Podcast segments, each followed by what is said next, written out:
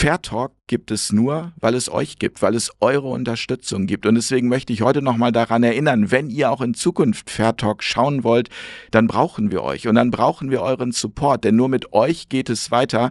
Und ich kann euch versprechen, wir haben noch eine ganze Menge vor. Also danke an alle, die uns unterstützen und die das noch nicht tun. Einfach mal hier unter das Video schauen, welche Möglichkeiten es gibt. Werdet zu Unterstützern und ähm, ja, ihr werdet nicht enttäuscht werden, das kann ich versprechen. Wir haben noch viel vor in der Zukunft. Dankeschön und äh, bis ganz bald an dieser Stelle. Tschüss. Bum, bum, bum.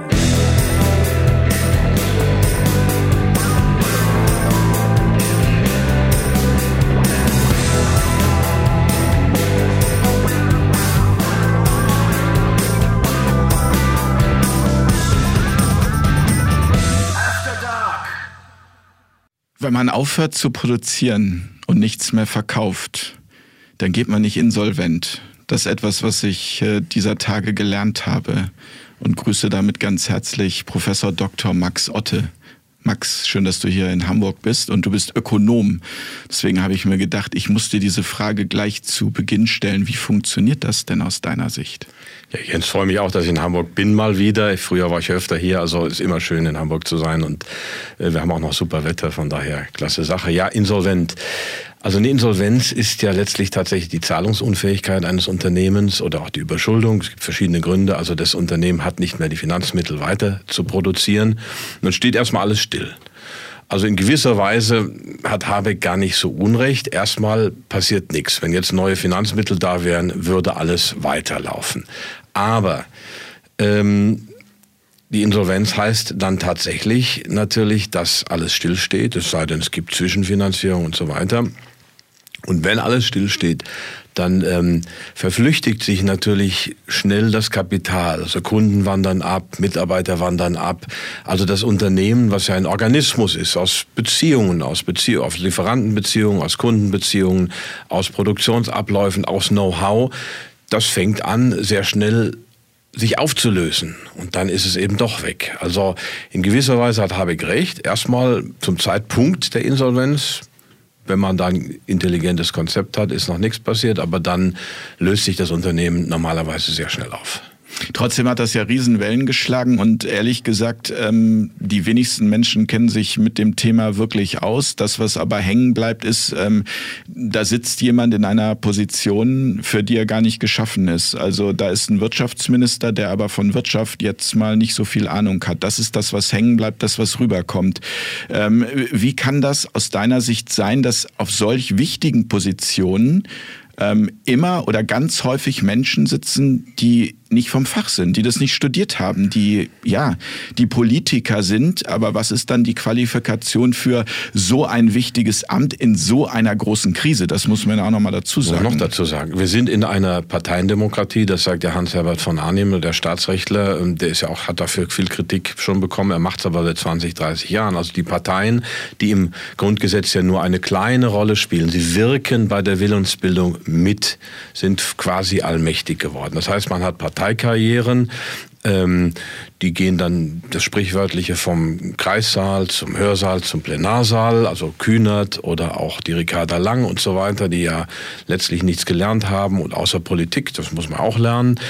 Äh, und deswegen haben wir da Parteifunktionäre. Ich würde Herrn Habeck einen Funktionär nennen, der also nicht vom Fach ist, sondern der sich in seiner Partei profiliert hat und dann von ihr an diese Stelle gesetzt worden ist. Man hat ihn verspottet oder es gab viel Spott, weil er offensichtlich vieles nicht versteht. Er ist Kinderbuchautor, das ist ja auch ein ehrenwerter Beruf.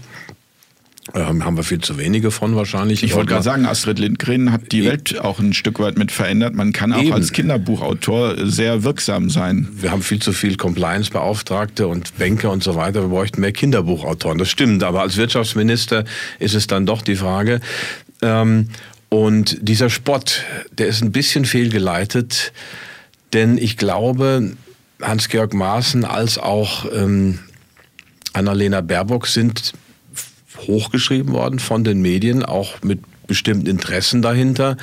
Ähm, man hat das ja schon vor ein, zwei Jahren gesehen. Die sind ja fast auf den Spiegelcovern. Wir sind ja in Hamburg mit Heiligenschein erschienen, während Trump gleichzeitig dämonisiert wurde. Man kann natürlich Trump sehr stark kritisieren, aber diese Bilder hatten ja schon was von Propagandabildern.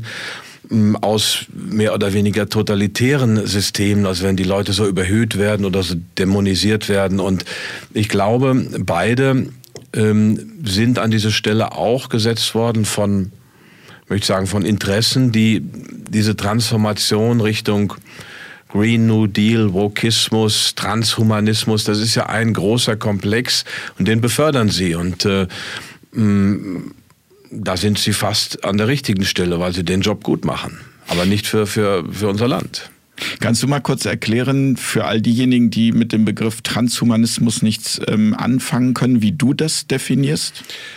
Ja, Transhumanismus ist ja die Idee, dass wir den Menschen als Menschen überwinden, dass wir ihn verbessern oder äh, wie Ray Kurzweil gesagt hat, der Chefideologe von Google, er war ja früher Musiker, hat den Kurzweil-Synthesizer erfunden, den wir vielleicht aus den 80ern noch kennen. Also er war auch Musiker, also kluger Mann.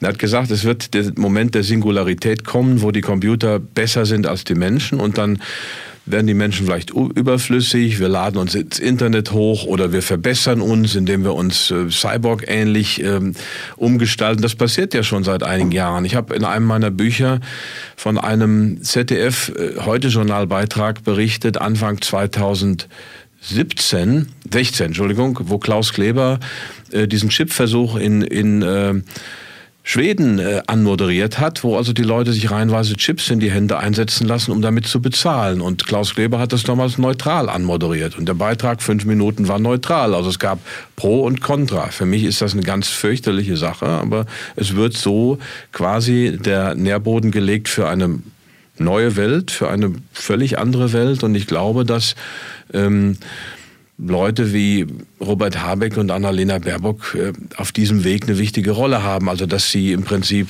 nicht ganz zufällig da sind, wo sie sind, sondern dass sie im Prinzip durchaus ähm, sagen wir mal, eine Rolle spielen, die diesen Ideologien äh, nützlich ist. Ist erstmal so, klingt das, ähm, als wäre das gar nicht so neu, der Mensch als Maschine. Gefühle stören. Also so, also erstmal ja von der Idee, wo man sagen, also jeder, der Gefühle kennt, weiß ja, Gefühle können auch recht anstrengend sein. ja. ja.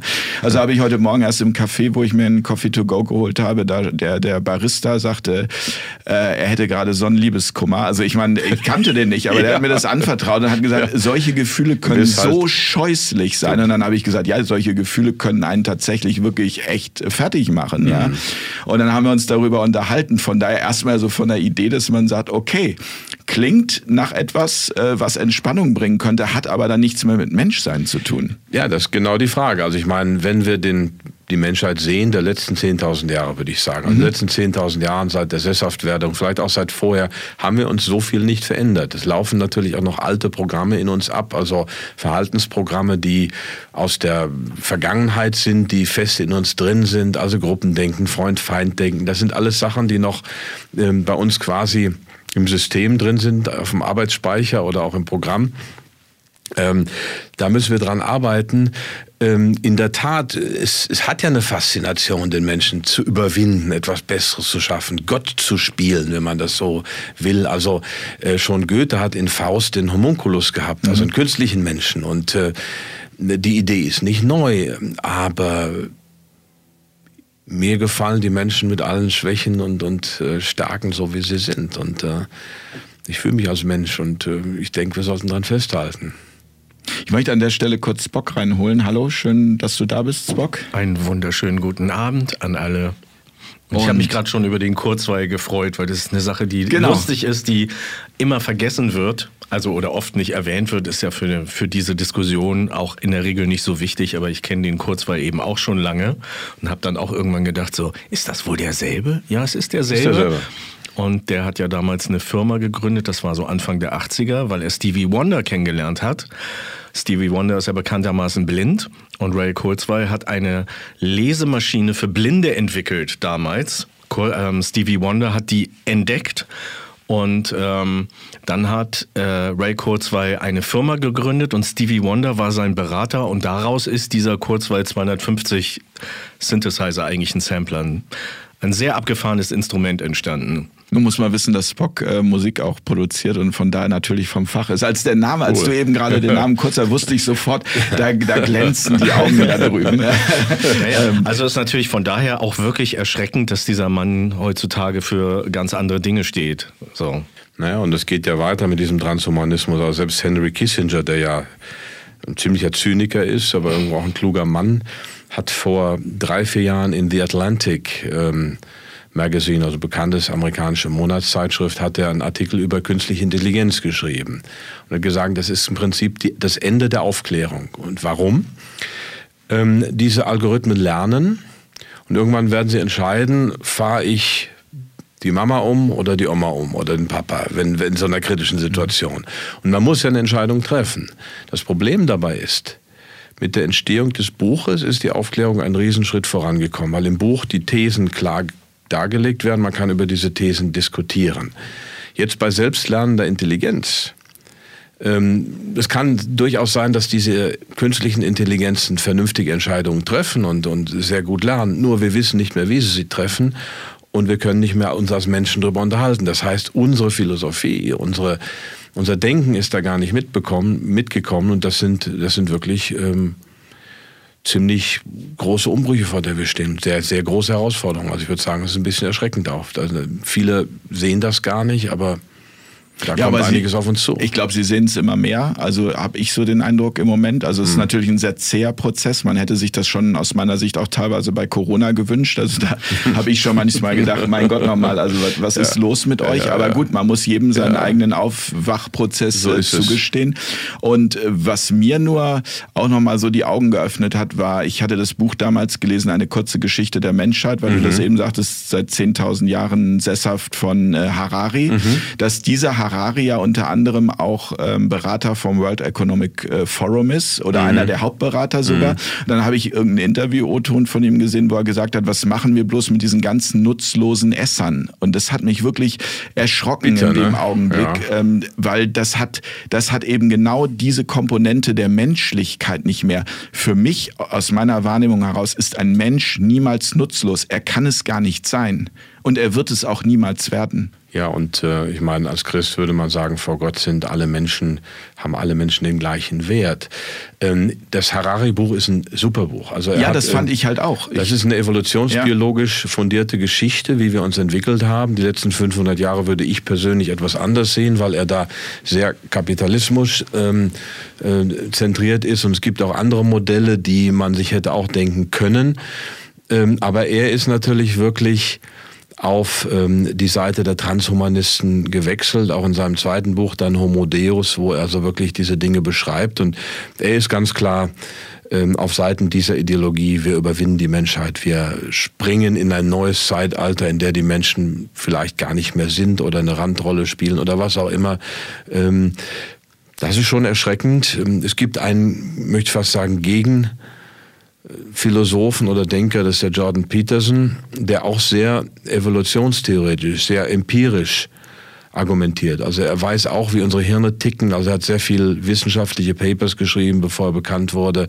Und es ist auch ähnlich oder genauso empirisch fundiert wie das, was ein Harari schreibt. Aber der Jordan Peterson ist eben ähm, verteidigt die Menschheit so, wie sie ist und die, Mensch, die Menschen sind so und ähm, ich meine, wir beide wollen uns das nicht vorstellen, wie es sein würde, wenn wir in der Menschheit 2.0 wären oder wenn, wenn da irgendwie eine transhumanistische Zukunft da wäre. Aber sie wird vorbereitet. Sie wird vorbereitet durch auch Gender-Ideologie. Ich meine, auch da bitte sollte man jedem das Seine lassen. Aber wenn wenn, äh, wie in Kanada und in Deutschland wurde das auch schon diskutiert, wenn man Teenagern das Recht geben will, gegen den Willen der Eltern sich umzuwandeln, dann geht das für mich erschreckend zu weit. Also das muss ich sagen. Also mm, das heißt aber, es, es passt sich in diese Ideologie ein, wir ändern den Menschen so, wie wir wollen. Der ist beliebig. Und, und, und das finde ich jetzt halt einfach also spannend, auch dich zu fragen, der du so lange auch in der Politik äh, warst. Du hast ja gerade gesagt, mhm. du bist jetzt parteilos. Darüber mhm. werden wir heute auch noch sprechen, warum das so ist, ja.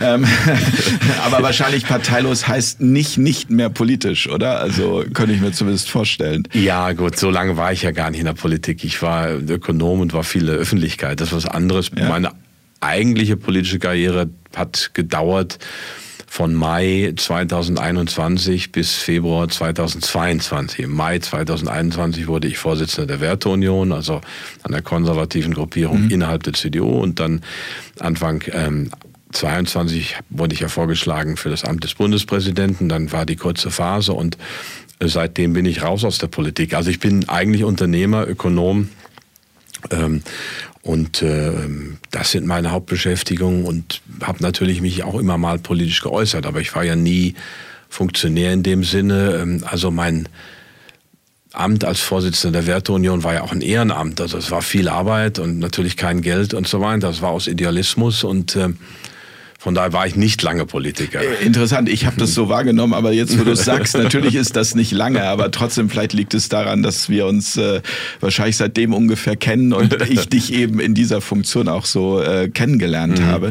Aber worauf ich hinaus wollte, ist diese, dieser transhumanistische Gedanke ja. ist, äh, wenn wir da jetzt so drüber sprechen, ähm, den empfinde ich ohne jetzt selbst in dieses Thema so tief eingestiegen mhm. zu sein, ähm, den empfinde ich als sehr unmenschlich, ja, und er wird aber interessanterweise ja so verkauft, als sei er der richtige Weg. Mhm. Und alles, was dagegen ist, ist rechts. Dabei ist eigentlich für mich der transhumanistische Gedanke eher rechts, weil er unmenschlich ist mhm. und weil ich mit rechts auch Unmenschlichkeit in Verbindung bringe. Mhm. Also zumindest mit dem rechts, wie für mich rechts definiert ist. Damit meine ich nicht konservativ, ja, sondern damit meine ich rechts, rechts. Rechts, rechts. Ja. ja. Ja, konservativ ist ja was anderes. Rechts, rechts ist eine Ideologie. Konservativ sollte das Gegenteil von Ideologie sein. Da sind wir bei Edmund Burke. Ich komme noch mal ganz kurz auf Harari und den Transhumanismus. Mhm. In dem Buch, was du auch gelesen hast, führt er drei Ideologien auf, weiter hinten. Das eine, also, und zwar drei humanistische Ideologien. Das eine nennt er, dass die Freiheit des Individuums ist das Höchste. Wir müssen dafür sorgen, dass das Individuum glücklich und frei ist und müssen es dafür sorgen, dass es sich entfalten kann. Das nennt er dann Liberalismus. Also der Einzelne steht an oberster Stelle. Ähm, die andere humanistische Ideologie äh, beschreibt er als das Kollektiv ist das Größte. Wir müssen sehen, dass alle dass Gleichheit herrscht und dass das Kollektiv nach vorne kommt. Sozialismus. Im überspitzten Sinne. Und das Dritte, und das ist das Spannende, nennt er evolutionärer Humanismus. Wir wollen die Menschen verbessern. Und Harari nennt als Beispiel für den evolutionären Humanismus den Nationalsozialismus. Natürlich jetzt eine gewagte Wortkombination, das ist aber in diesem Bestseller drin. Das kannst du morgen kaufen, nochmal nachblättern. Es stimmt ja auch, der Nationalsozialismus wollte den neuen Menschen züchten mit grausamen Methoden. Im Prinzip tun wir das auch, ähm, wenn wir den Menschen künstlich verändern wollen. Also, und das ist aber die Definition von Harari, nicht meine. Und alles drei sind aber humanistische Ideologien, weil sie alle drei den Menschen in den Mittelpunkt stellen. Einmal den Einzelnen, einmal das Kollektiv, einmal den Menschen verbessern. Man kann sich ja ganz andere äh, Zielsysteme vorstellen. Zum Beispiel sagen, das Ökosystem Erde ist das Höchste oder Gott ist das Höchste. Ähm, also von daher ist, es, ist der Transhumanismus eine extrem gefährliche und ich würde sagen menschenverachtende Ideologie. Aber wie kommt das, dass jetzt viele auch die sich in der Öffentlichkeit zeigen und du hast es ja auch, äh, gut, du, du hast, darüber wollen wir heute auch noch sprechen, deine äh, Kandidatur für die AfD als Bundespräsident. Ähm, nicht für die AfD, für das Amt. Das für ist das ja so geframed worden. Ich bin von der AfD vorgeschlagen worden, aber ich habe nicht für die AfD kandidiert. Sondern Weil du nie bei der AfD warst, sondern immer bei der CDU. Nee, das ist egal. Ich meine, man kandidiert nicht für eine Partei. Man kandidiert für ein Amt und man kandidiert für das höchste Amt im Staate. Und es geht darum, ist derjenige, der sich da ähm, ähm, bewirbt oder der vorgeschlagen ist, ja für dieses Amt, für dieses überparteiliche Amt geeignet. Also Klar wurde ich vorgeschlagen von der AfD, aber auch das steht nicht im Grundgesetz, dass Parteien den Kandidaten vorschlagen. Der Kandidat wird aus der Bundesversammlung heraus vorgeschlagen. Also es kann ein Einzelner vorschlagen, aber natürlich wurde es so verkauft, weil diese Kandidatur natürlich mächtig gestört hat. Ja, und weil letztendlich das ja auch dann für dich die Konsequenz hatte, nicht mehr in der Politik zu sein, also nicht mehr, also aus der CDU ausgeschlossen zu mhm. werden. Mhm.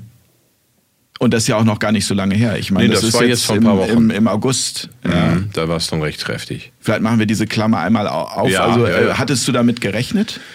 Ja, schon. Also äh, das ist, äh, ich meine, es ist ja für mich, und das ist, das ist jetzt eine große Klammer vielleicht, aber ähm, mhm. ähm, wir kommen auf jeden Fall noch auf den Transhumanismus wieder zurück. Mhm, also es war für mich ein Signal der Verständigung. Ich habe gesagt, es gab keinen CDU-Kandidaten für das Amt des Bundespräsidenten. Die CDU als größte Oppositionspartei hätte das ja machen müssen, sollen. Also man hat aber dann schon vorauseilend irgendwie Steinmeier wieder ähm, bekräftigt und ich finde das nicht sehr demokratisch und ich habe gesagt, wir brauchen einen bürgerlichen Gegenkandidaten und, ähm, und ähm, habe also im Prinzip meinen Parteifreunden eine Alternative angeboten. Mhm. Dass die das trotzdem nicht toll fanden oder die meisten, weil es eben Funktionäre sind, die straff in der Parteidisziplin sind. Aber eigentlich geht es bei diesem Amt nicht um Parteidisziplin. Es geht darum, ähm, was, was nützt unserem Lande. Und die Parteien, das heißt immer von der AfD vorgeschlagen, von der allen anderen vorgeschlagen und so weiter, die Parteien ähm, haben natürlich mittlerweile in unserem System eine Rolle, die ihnen gar nicht zusteht. Also im Grundgesetz steht, die Parteien wirken bei der Willensbildung mit. Mhm. Äh, tatsächlich ist es so, dass sie mittlerweile ziemlich allmächtig sind. Also sie bestimmen natürlich ähm, sehr, sehr viel. Man muss sich in der Partei hochdienen, was ich ja nie gemacht habe. Ich war ja einfaches Parteimitglied. Also ich war, war Ökonom, Unternehmer. Ich war viel in den Medien mit, mit meinen Einschätzungen, aber ich habe ähm, hab jetzt nicht in der Partei im engeren Sinne Parteiarbeit gemacht. Ähm, also von daher war es mein Ziel zu sagen, wir brauchen einen Gegenkandidaten, wir brauchen einen Gegenkandidat für möchte sagen, bürgerliche Kräfte. Ich stand natürlich auch für gewisse Themen. Man weiß, dass ich äh, im Corona-Widerstand war. Man weiß, dass ich ähm, andere Dinge kritisch gesehen habe. Hm, aber das ist ja dann nicht Aufgabe dieses Amtes. Ähm, Themen, also man kann schon Impulse setzen, aber man ist ja überparteilich. Nur ähm, war das für mich ein Signal zu sagen, es gibt Alternativen. Ähm, und als ich gefragt wurde, ob ich es mache, wusste ich, dass ein Riesenshitstorm auf mich zulaufen würde und dass es natürlich ähm, ziemliche Aufregung geben würde.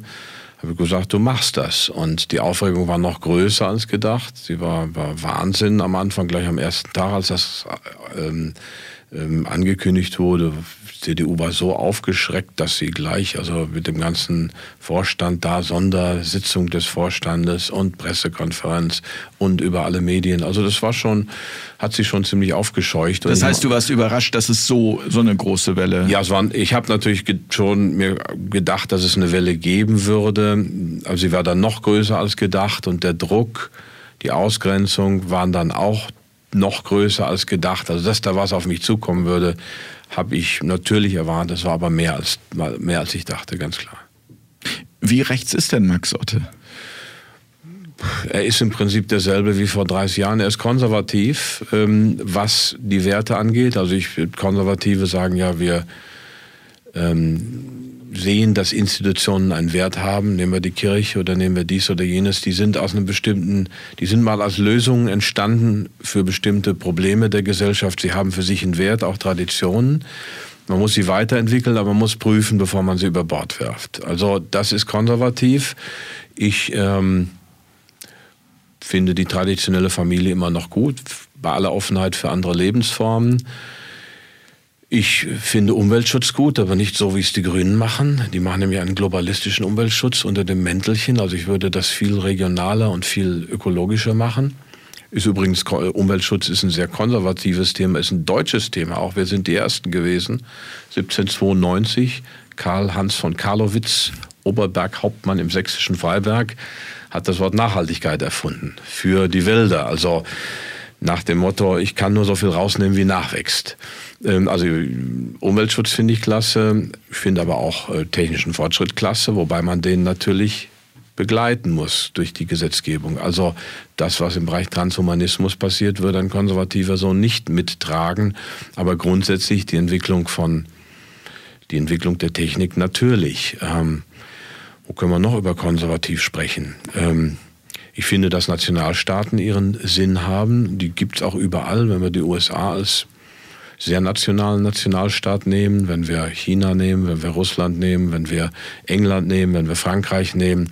Ähm, ein Nationalstaat ist auch mal entstanden als Antwort auf die, auf bestimmte Probleme. Und natürlich ist der Nationalstaat auch nicht unproblematisch. Aber für mich ähm, hat er seine Rolle. Selbst Sarah Wagenknecht sagt, also Nationalstaat und Sozialstaat gehen Hand in Hand. Ich kann das nicht irgendwie globalistisch lösen. So, das sind so ein paar Punkte, wo ich inhaltlich stehe. Mag jeder selber sagen, wie recht ich bin. Also Migration auch kontrolliert, nicht unkontrolliert. Klar, das, das sind so Themen. Ähm, die Queen Findest du das noch gut, dass es sowas gibt? Würde mich jetzt mal interessieren, weil es gerade so aktuell ist. Also da habe ich mich an der Stelle gefragt, mein Gott, was wird ein Trara gemacht um eine 96-Jährige? Also im Ernst, also jeder Mensch, der mhm. stirbt, hat es verdient, da irgendwie äh, Respekt zu bekommen. Aber dieses, also alles, die Welt steht still und die Welt auf Halbmast. Und ja, aber es ist ein Mensch, der so wie du und ich morgens aufs Klo geht, der 96 geworden ist und der in etwas hineingeboren wurde, wo ich jetzt sage, ist auch ein bisschen oll, ist vielleicht vielleicht auch irgendwie so nicht mehr, ist auch nicht mehr die Zeit dafür. Wie würdest du dazu stehen? Ich würde es etwas positiver sehen. also, wobei ich ähm, natürlich. Also, das heißt, du hättest einen Blumenstrauß hingelegt. Wenn ich als, als Engländer schon, ja sicher. Ja. Ähm, sagen wir mal so, ähm, dieses Königshaus repräsentiert eine gewisse Geschichte, eine gewisse Tradition. Das ist ja auch ein Symbol. Mhm. Und dieses Symbol hat sie sehr gut ausgefüllt. Also wenn man das überlegt, äh, 70 Jahre fast, äh, warte mal, wann war sie? In den 50ern ist sie intronisiert worden, glaube ich. Also das sind ja 70 Jahre. Mhm. Und ähm, ähm, keinen Skandal in dieser Zeit, im Königshaus schon, aber bei ihr nicht. Also ganz, also es ist schon eine Leistung in dieser Öffentlichkeit, um eine gewisse Tradition, eine gewisse Kontinuität zu repräsentieren, bei allen Umbrüchen, die es ja gab. Also England ist in der Zeit hat sich dekolonisiert, hat äh, noch eine massive Migration gehabt, EU rein, EU wieder raus. Also das war ja alles in der Zeit, also Wahnsinn. Ähm, und ähm, Menschen brauchen halt auch eine gewisse Symbolik, würde der Konservative sagen, äh, um die sie sich auch sammeln können. Und das hat sie eigentlich gut gemacht. So, ob das jetzt die, die Sache wert ist, weiß ich nicht. Aber grundsätzlich, selbst wie die katholische Kirche, selbst wie der Papst, ähm, sind es mal Symbole, die für irgendwas stehen. Dann muss es natürlich auch vernünftig ausgefüllt werden, aber das hat sie gemacht. Aber es ist halt die Frage, ob es sich nicht zu einer Gesellschaft entwickeln muss, in der jeder Einzelne erkennt, wie wertvoll und wichtig er fürs Ganze ist und nicht mehr, dass es eben diesen einen oder diese eine gibt, wo auch immer, das meine ich jetzt nicht nur aufs nein, Königshaus mhm. bezogen, sondern grundsätzlich der oder die an der Spitze steht mhm. äh, und sagt, wo es lang geht, weil das erleben wir jetzt ja gerade ganz extrem, so empfinde ich das, ja, also diese Art von Übergriffigkeit von Politik, von mhm. Politikern, die uns irgendwie sagen wollen, wie wir zu leben haben, was wir zu tun haben und da würden wir wieder auf den Transhumanismus am Ende mhm. kommen, dieses durchgetaktete, digitalisierte, mhm. die ID, jeder ist irgendwie Digital kontrollierbar. ID, das wird fürchterlich. Äh, Social ja, Credit System, ja. das was was man irgendwie so aus, aus was für mich eben und deswegen kam ich eben auf diese Frage mit dem Rechts sich viel mehr wie unmenschlich wie rechts anfühlt als jetzt etwas Konservatives, was für mich eher nur mit ich sag mal, Werten verbunden mhm. ist oder was mit einer Kultur verbunden ist. Ähm, aber äh, du hast es ja auch selbst erlebt. Du wirst ja in so eine rechte Ecke gestellt, mhm. medial. Mhm. Ähm, und ich erlebe dich jetzt aber als jemand, der, also wir sind, es gibt sicherlich eine Menge Punkte, in denen wir nicht einig sind. Max, Geh ich von da bin aus. ich, bin ich Geh von, von überzeugt. Ja, so. muss so sein. Äh, und trotzdem, und da denke ich immer an dieses schöne Zitat von der ehemaligen ZDF-Journalistin Katrin äh, Seibold, äh, mhm. die neulich erst gesagt hat, Kontaktschuld, hat sie gesagt, widerspricht Journalismus. Das fand ich sehr schön zusammengefasst. Ja, also ja. dieses, ähm, und, und das kann man ja auch übertragen auf alles andere. Also man muss irgendwie auch als Politiker grundsätzlich eigentlich mit jedem reden können, mhm. ja, um am Ende zum Besten Besten zu kommen. So ist mhm. das auch bei der Medizin, finde ja. ich. Also die Homöopathie müsste mit der Schulmedizin viel mehr irgendwie in Kontakt sein. Ja, ja. und aber so das Gegenteil so. ist der Fall. Es wird auch immer mehr genau. auf die. Ja, ja. Genau, das Gegenteil ist der also Fall. Also dieses Ausgrenzen der Kontaktschuld, da habe ich auch noch eine Fußnote. Dann gibt es immer noch mal bei Jordan Peterson. Der hat das, da habe ich viel gelernt. Also weil er gesagt hat, Hass. Es gibt noch was, was schlimmer ist als Hass. Beim Hass ähm, sehe ich den Gegenüber und akzeptiere ihn als Gegner. Ich will ihn bekämpfen. Viel schlimmer ist der Ekel. ähm, wenn man sich für etwas ekelt, dann will man es nur weghaben, weg, vernichten, wie auch immer, also möglichst nichts damit zu tun haben. Das ist so ähnlich wie, man will sich nicht damit beschäftigen, weg damit. Also wenn es gelingt, wenn es Demagogen gelingt, dieses Ekelgefühl, dieses Ausgrenzgefühl zu, mhm. ähm, ähm, zu aktivieren, dann sind wir auf einem ganz schlimmen Weg. Peterson hat das in einer seiner YouTube-Vorlesungen dann auch mit, ähm, hat er auch über Hitler gesprochen, der wohl auch eine große Angst hatte vor Keimen. Und Keime sind natürlich das die ideale Ekelmaschine. Man kann sie nicht sehen, man kann da wirklich Angst und Ekel mit produzieren. Hitler hat sich wohl manchmal drei, viermal am Tag gebadet, weil er auch da so eine Phobie hatte. Also Ekel ist ein schlimmes Gefühl und dieses Ausgrenzen, dieses sich nicht mit beschäftigen wollen, ähm, ist leider auch menschlich, ist auch hängt damit zusammen, wie unsere Hirne auch verdrahtet sind, ähm, ähm, dass wir gerne die Bestätigung suchen und ungern den Widerspruch oder uns ungern hinterfragen. Weil sonst in eine kognitive Dissonanz reingeht. Richtig. Also das heißt, das ist schön, dass du das an der Stelle sagst, weil ich sitze jetzt zum zweiten Mal auf diesem Platz, sonst ja. habe ich immer da drüben gesessen okay. bei After Dark und beim letzten Mal zum ersten Mal hier, weil ich gedacht habe, ich habe hier auch ein Klavier, ich spiele ab und zu mal mhm. Klavier und also irgendwie haben wir gedacht, wir müssen mal was anders machen, ja. eben um das Gehirn ja. auch zu trainieren, um es lebendig zu halten. Ich kann auch so mit Spock gut kommunizieren, also wir, wir, mhm. wir wechseln da. Da kamen gleich Kommentare unten drunter. Ich möge mich doch bitte wieder auf die andere Seite setzen. So. Und da habe ich eben, als du das äh, dachtest, gedacht, selbst bei so kleinen Dingen ist es für die Leute total irritierend, wenn plötzlich nicht mehr der Gast das Klavier im Hintergrund hat, sondern der Moderator. Ist doch verrückt, oder? Ich meine, man müsste doch eigentlich sagen, spannend, es ist was Neues. Ich meine, das Leben sollte doch aus Neuem bestehen. Ja, da sagt der Konservative wieder eine gesunde Mischung. Und der Konservative würde sagen, na, wir brauchen die Basis und dann gucken wir mal und dann machen wir ab und zu was Neues und dann gucken wir, ob das funktioniert. Und äh, der Revolutionär sagt, wir machen erstmal alles neu und dann gucken wir, ob es funktioniert. Also das ist genau die Frage zwischen konservativ und vielleicht äh, progressiv. Aber was du eben als rechts bezeichnet hast, also ja, rechts, rechts, also Nationalismus, ähm, wirkliche Fremdenfeindlichkeit, all diese Dinge. Ähm, die es ja gibt, die ja, will ja auch keiner runterspielen, Absolut. aber das wird irgendwie dadurch auch relativiert, dadurch, dass mittlerweile, man hat das Gefühl, jeder, der kritisch ist, ist rechts. Also, also jetzt gerade, jetzt wird ja ganz ähm, massiv vorgeframed, um irgendwelchen Protesten im Herbst zu begegnen, wobei jetzt jetzt schon 10.000 auf den Straßen sind. Ja. Ich habe äh, bei YouTube und so bei alternativen Medien jetzt die ganzen Videos gesehen. Das sind das ja Wahnsinn, schon wieder oder? Wie viele da viele auch gerade in den neuen Bundesländern. Und das wird alles schon wieder vorgeframed als rechtsradikal. Und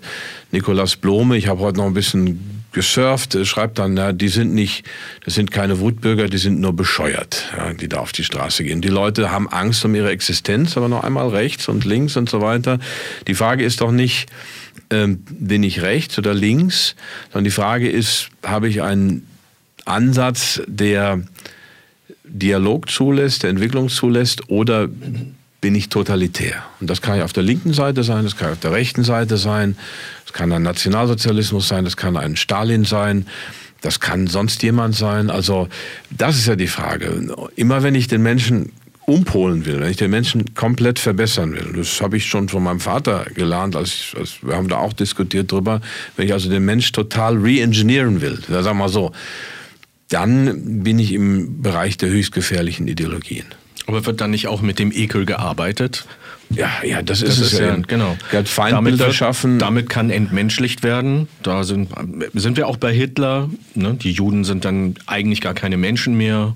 Ja, und oder, oder die Russen sind jetzt eben eigentlich auch keine Menschen mehr. Das wurde immer gemacht, Pol Pot äh, in Vietnam, überall. Im Irakkrieg war es auch so, die Iraker waren, genau. dann irgendwie Termiten oder genau. so. Das überall ist, ja. muss erstmal entmenschlicht werden.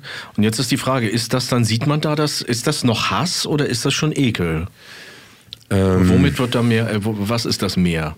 Also es geht Richtung Ekel, es geht Richtung Projektionsfläche für das Schlechte. Ja, gut, müsste man jetzt tiefer drüber sinnieren. Also ich habe heute ein bisschen gesurft und im Moment ist bei Twitter ganz oben wieder mal der, der Hashtag Querdenker sind Terroristen. Ah. Ja, und Terroristen ähm, sind ja keine Menschen mehr. Ja, Querdenker sind Terroristen und ich habe schon überlegt, aber das ist vielleicht jetzt meiner, wie sagen, meiner Rolle nicht angemessen, aber ich, ich ähm, würde würd gern mal wieder twittern mit dem Hashtag Ich bin Querdenker oder ich lasse mir das Querdenkertum nicht nehmen oder sonst was, weil da sieht man ja, wie Begriffe innerhalb kürzester Zeit umgedreht werden, umgepolt werden, wie man ob es jetzt Hass ist oder ob es Ekel ist, wie man Projektionsflächen für negative Gefühle schafft. Vielleicht geht das auch ineinander über, aber Hass hat ein bisschen was Persönliches, finde ich. Also äh, jemand tut mir was Schlimmes an, ich hasse ihn, ich hasse ihn. Ähm, ähm, aber gut, da, da, mögen die Übergänge fließend sein. Ja, ja, es gibt, wird ja auch von der Dualität da geredet. Liebe und Hass sind ja eng beieinander und bei Ekel dann nicht mehr. Nee, das da ist, ist nichts mehr von Liebe dabei. Genau. Am Begriff der Querdenker, das ist ja, was daran auch wiederum so absurd ist, wenn man das äh, sich mit Bewusstsein anschaut, dass ja noch vor ein paar Jahren das etwas wahnsinnig Positives und Wichtiges mhm. war. Also jede Firma brauchte Querdenker, Menschen, die irgendwie eben das mal von der anderen Seite sehen. Ja. Und nur wenn man, also man ist ja kein, kein also nee, das ich, also da fehlen mir teilweise einfach wirklich die das, Worte. Das, das hat totalitäre Züge, wenn ich Begriffe innerhalb von einem Jahr durch die Macht der Mainstream-Medien so umdrehe, so zu negativen Projektions, fürchterlich. Ja, zumal das ja auch überhaupt nicht heißt, dass ich zu dieser Organisation gehöre. Äh, also ich jetzt sowieso nicht, aber ich sehe mich auch als Journalist und in der Rolle eben desjenigen, der so wie ich mein Handwerk gelernt habe, der mit den Menschen spricht mhm. und Fragen stellt. Und natürlich ähm, eben auch gerade in der Krise mit vielen, wie Wolfgang Wodak und anderen oder Susharit Bhakti Interviews geführt habe, weil das hätte mir damals vor äh, 20 Jahren, als ich das gelernt habe, mein Chefredakteur um die Ohren gehauen, ja. wenn ich nur mit ja. einem Beitrag mit Christian Drosten um ja, die Ecke Wahnsinn, gekommen ne? wäre. Der hätte zu mir gesagt, sag mal Jens, lauf noch mal los, was hast du denn da gemacht? Wo ist ne? denn der Wodak? Der hat doch auch was zu sagen zu dem Thema. Und heute ist es so, wenn du das machst, bist du gleich was auch immer, Querdenker, Aluhut, äh, Corona-Leugner, Leute, das, das kann man doch einfach auch nicht mehr ernst nehmen. Ja, aber äh, sagen wir mal so, wir sind halt in, ich meine hier dem, dem Weltsystem-Crash in dem Buch habe ich ja vor drei Jahren darüber geschrieben, dass wir in eine Systemkrise reinsteuern werden. Ich habe leider Covid hätte man auch sehen können, habe ich nicht. Doch hätte man sehen können, komme ich drauf. Also durch diesen Rockefeller-Report und durch SARS vorher. Ich wollte sagen Schweinegrippe, ne? Das Schweinegrippe, war ja schon mal das war ja alles schon Test. in der Mache. Aber mhm. das waren ja so Szenarien, wie man es vorbereitet hat. Aber da geht es um drei große Trends im Weltsystem. Der wichtigste ist die geopolitische Rivalität China-USA. Die ist viel wichtiger und viel grundlegender, als wir denken. Und da habe ich gesagt, es wird eine Zeit kommen, wo das gesamte Weltsystem in Aufruhr ist. Das Ding ist im September 19 erschienen und die Leute werden nicht mehr wissen, was wahr ist und falsch ist. Es wird wirklich äh, auch was die Meinungslenkung angeht, noch viel schlimmer werden. Das steht da alles drin. Das sind 640 Seiten. Und keine vier Monate später ging das los mit dieser sogenannten Pandemie. Ich würde jetzt gerne nochmal diesen Bogen nochmal zum ja. Transhumanismus und zwar aus, aus, aus dem Blickwinkel, wie, also, wie kannst du dir erklären, mhm. dass so viele Menschen, die diese Agenda, so nenne ich das jetzt mal, tragen und versuchen, der Welt als das Allheilmittel zu verkaufen, ähm, das gut finden können, nicht mehr Mensch zu sein. Das kann, also was ist da passiert? Also ist das, ist das kollektives Trauma über die Jahrzehnte, was sich wodurch auch immer aufgebaut hat, äh, dass man sich nicht mehr fühlt oder sich nicht mehr fühlt? Also ich, ich würde es gerne mal, ich würde es gerne mal erklärt bekommen. Doch, es ist, also es ist in der Tat ja durchaus eine äh, Idee, die schon fast immer da war. Der Mensch will wie Gott sein, also Icarus äh, will der Sonne näher kommen, man will die menschlichen Eigenschaften verändern. Hm, diese Idee ist so alt wie unsere Kulturen, dass der Mensch sich überwindet. Also es hat auch einen gewissen Charme. Ich meine, ich bin meine Gebrechen los, ich bin meine Schwächen los, ich repariere an mir rum. Also wenn man das, das ist total langweilig. Ja, ja, aber was, was ist das für ein Leben? Das ist so das, was ich sag mal, keine Ahnung. Ich glaube, meine Mama hatte das so ein bisschen für mich gewünscht, ohne das jetzt, äh, ohne das jetzt irgendwie blöd zu meinen. Aber so dieses ein sicheres Leben, ja, sicheres also Leben, Lehrer genau. werden ja, oder genau. Bankangestellter ja. und eine Doppelhaushälfte und dann möglichst irgendwie zwei Enkelkinder, aber junge ist das Mädchen. nicht im besten Sinne konservativ? Ja, das ist, das ist eine Form von, und das meine ich auch, Boah. wie gesagt, ganz liebevoll in dem Sinne, ich, ich habe das ja nicht mitgemacht. Ja, ich habe ja entschieden, ich gehe einen anderen Weg. Mhm. Aber ja, ähm, trotzdem, also ich meine, das, was du dir breiter wünschst, also sich hinterfragen, dieses sehr bewusst leben, das machen halt auch nur relativ wenige. Also der Konservative, das habe ich jetzt von Jost Bauch, Soziologe, ist leider vor ein paar Jahren verstorben, kluger Soziologe, gesagt, äh, der Konservative geht davon aus, dass wir Menschen Außenstützen brauchen. Also dass wir eben nicht alle von Natur aus sofort selbstbestimmt sind, sondern dass wir durchaus Traditionen, Institutionen brauchen, ähm, an denen wir uns auch festhalten können bis zum gewissen. Also gute Traditionen. Ähm, ähm, das wäre vielleicht ähm, doch der Unterschied zwischen einem Konservativen und einem idealistischen Humanisten, würde ich mal sagen, der sagt, okay, jeder, vielleicht hat jeder das Potenzial, aber nicht jeder nutzt es, sondern das ist, ähm, das ist eine schwierige Frage. Ähm, ja. Ja, die, die, die Frage ist die Grundfrage eigentlich dann nach dem Sinn des einzelnen Lebens, weil ich habe neulich, weiß gar nicht mehr, wo ich es gelesen habe oder gehört habe, aber dieser Satz ist mir in Erinnerung geblieben.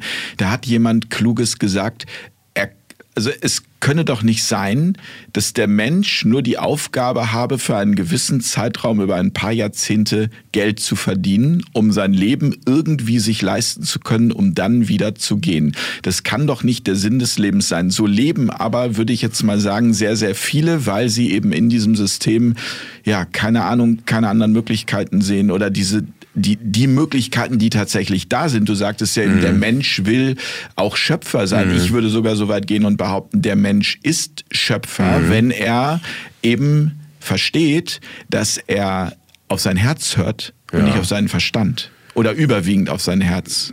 Oder Intuition, Beides, wie auch immer man ja, das nennen ja, mag. Ja. Ja, jein. Also es gibt Menschen, die haben Intuition, es gibt Menschen, die sind sehr zufrieden, keine Intuition zu haben. Also die, die sollen wir auch, denen sollen wir auch ihren Lebensstil aber, lassen. Aber glaubst du nicht, dass alle Intuition haben, dass jeder Mensch, nur dass, dass, dass viele das nicht mehr fühlen können, weil das so zugeschüttet ist mit was auch immer? Doch, das glaube ich schon, dass man das entwickeln kann. Aber ich kann mir schon vorstellen, dass es sehr nüchterne Menschentypen gibt, die auch mit einem sehr nüchternen Ablauf zufrieden sind. Ähm, was habe ich mir als, als, sagen wir mal, oder in manchen Vorträgen habe ich davon gesprochen, was machen wir in diesen Zeiten, wie zum Beispiel, wir saßen vor einem Jahr zusammen, da sah es wirklich düster aus. Es ja. war Sommer letzten Jahres. Genau, da warst du in der... Wunderschön im, im, in der Talkrunde bei dir und es genau, war wunderschönes Wetter draußen und ähm, auch hier in Hamburg. Aber es sah draußen düster aus. Wir haben gedacht, jetzt kommt die allgemeine Impfpflicht und äh, es wird alles durchgezogen. Und dann kamen im Herbst diese Spaziergänge. ich, also ich habe es nicht mehr für möglich gehalten. Ich habe wirklich durchgeatmet. Ich habe mich so, ich war so erleichtert. Also ich muss sagen, vor einem Jahr im September da stand es mir hier. Mhm. Und da habe ich dann in den, da habe ich aber auch gerade einen Vortrag gehalten im Kurhaus in Wiesbaden auf einem Finanzkongress und da habe ich gesagt, was macht man in diesen Zeiten? Wie hält man sich hoch? Und dann bin ich als Konservativer, sage ich natürlich einerseits Traditionen pflegen, das andere ist Sozialkapital, also die sich engagieren in Vereinen und so weiter. Also wir Menschen sind soziale Wesen. Was du dann mit Intuition meinst, ist was ganz Wichtiges, was uns auch zu Menschen macht, ist ähm, Dinge um ihrer Selbstwillen tun. Mhm. Also ein Bild malen, ins Kunstmuseum gehen, was auch immer dich ausmacht, mach es, tu es. Also es muss ja nicht, es muss ja keine Großtat sein, es muss um seiner selbst geschehen. Es, ist, es sollte eben nicht alles mit einem finanziellen oder sonstigen Zweck passieren, sondern es muss einen Eigenwert haben. Und ähm, da kann man sich viele Dinge vorstellen. Ähm, ähm, Klassiker. Also wenn du Marc Aurel liest, der vor knapp 2000 Jahren geschrieben hat, Selbstbetrachtung, die sind hochaktuell und in gewisser Weise lebte der auch in so einer Art Endzeit. Das Römische Reich war in der Disintegration, beginnenden Disintegration. Also es gibt viele Dinge, die uns auch jetzt als Menschen ausmachen und die eben über das Materielle hinausgehen. Denn der Mensch wird natürlich erst dann zum Menschen, wenn er das Materielle und diese das Streben nach materiellem Komfort und so weiter verlässt und irgendwo sich andere Ziele sucht. Das wäre ein neuer Song für Herbert Grönemeyer. Wann ist ein Mensch ein Mensch? Nicht wann ist ein Mann ein Mann, sondern wann ist ein Mensch ein Mensch? Ja, ja aber, glaube ich, Herbert, Herbert, Herbert, keinen Millimeter nach rechts, Grönemeyer. Ja. Mhm. Das haben sie mir noch nicht gelöscht, aber ich habe seinen, ich habe mit Gitarre sein Jetzt oder Nie äh, neu aufgenommen. und auch neu eingespielt. Und ähm, also äh, Farben auf dem Asphalt, Wasser schlägt ins Gesicht, fast ohnmächtig vor Wut der Gewalt entgegen. Ähm, nächtelang, jahrelang nachgedacht, nächtelang aufgewacht. Ähm, und dann, ich will nur leben oder so. Also es ist unglaublich. Oder sie werden dich fotografieren, sie werden dich registrieren. Du verbaust dir dein ganzes Leben. Warum nur du? Es gibt noch so viele andere. Jetzt oder nie. Jetzt oder nie.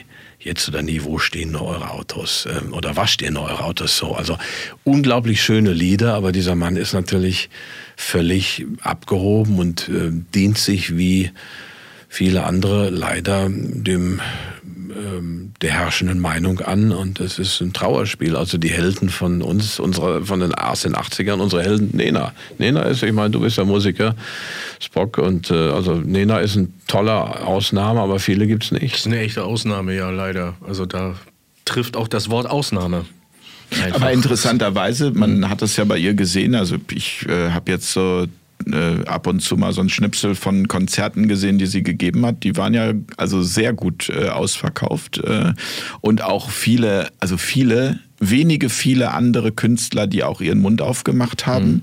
haben mhm. auf jeden Fall plötzlich ausverkaufte Tourneen, während die, die ihren Mund nicht aufgemacht haben, eher, ähm, ich sage mal, relativ äh, schmal dastehen, Hast schmallippig du? und in die Röhre schauen, weil die Hallen nämlich plötzlich nicht mehr so gefüllt sind. Und ich mhm. glaube, da bei vielen auch gerade so ein, so ein Aufwachprozess wirklich äh, losgeht. Mhm. Ob das denn alles so richtig war, nichts zu sagen. Dann will ich von meinem Freund Uwe Steimle erzählen. Wir haben mhm. uns also ähm, ähm, kennengelernt und wirklich auch sofort geschätzt und ähm, das hat sich weiterentwickelt, auch sehr persönlich. Der war jetzt auch unterwegs und hatte auch zwischen 800.000 Leute und in Leipzig ist also in irgendeinem Theater aufgetreten, was von einem Stadtratsmitglied der Linken gemanagt wird. Und dann gibt es aber eine große Solidaritätsaktion, äh, stoppt, stoppt rechts stoppen, Steimle stoppen. Und die Bürgermeisterin, alle haben sich solidarisiert und ähm, ähm, zum Glück muss ich sagen, konnte der Auftritt stattfinden. Denn wenn das, wenn sowas gestoppt wird, das ist ja Psychoterror, dann hat der nächste Veranstalter Sorgen, hat der übernächste Sorgen. Also zum Glück hat er das durchgestanden und die fallen ähm, ja reihenweise um diese Veranstalter tatsächlich. Ja. Also ähm, ich habe jetzt noch eine Veranstaltung ja, nächste Woche, warte mal, doch nächste Woche mit Chaim Noll. Chaim Noll ist ein Israeli, ein Deutscher, also ausgewandert in den 70ern, ähm, Jahrgang 52, glaube ich, so um den Dreh im Osten aufgewachsen. Hans Noll ähm, in den 70ern nach Israel ausgewandert, schreibt für die Achse des Guten, ist sehr konservativ, natürlich sehr pro Israel. So, das sollte in der jüdischen Gemeinde in Bonn stattfinden, war auch zugesagt und dann, nee, mit Hans Noll und Max Otte und, und das machen wir nicht. Nee, stimmt, du bist ja jetzt Antisemit, ne? Nee, das also habe nee. ich in der, auf jeden Fall in der Wikipedia gesehen, da steht schon was, also da ist schon diese, diese, diese ich hoffe Verklammerung nicht. ist da. Ich hoffe nicht. Also in der schon ich hoffe nicht. Also es war vor, vor, vor einem halben Jahr stand mal was drin, das aber wieder raus. Also das hoffe ich nicht, dass es im Moment drin steht. Muss mal reingucken. Also ich glaube nicht. Nein, es stand drin. Es gab, es gibt einen ganz fürchterlichen Menschen, einen Michael Blume, Antisemitismusbeauftragter der ja. ähm, des Landes Baden-Württemberg, der durfte also so, der durfte sagen, weil ich gesagt habe, ich habe George Friedman zitiert, einen amerikanischen Geostrategen, mhm. der gesagt hat, es ist seit 100 Jahren das Ziel amerikanischer Geopolitik, die mhm. Verbindung von ähm, deutscher Technologie und russischen Rohstoffen zu verhindern. Hat, sagt ein Amerikaner, kann ich auch nachlesen. Oder dieser Friedman hat auch 2015 gesagt in Belgrad, ist auch öffentlich einzusehen. Ähm, äh, für Deutsche macht die Zurückhaltung gegenüber Russland absolut Sinn. Aber wenn ich Amerikaner bin, dann würde ich sagen, liebe Deutsche, auf die Pferde und Richtung Osten. Und, und also aus amerikanischer, zynischer Sicht macht das Sinn, dieses Aufhitzen gegeneinander.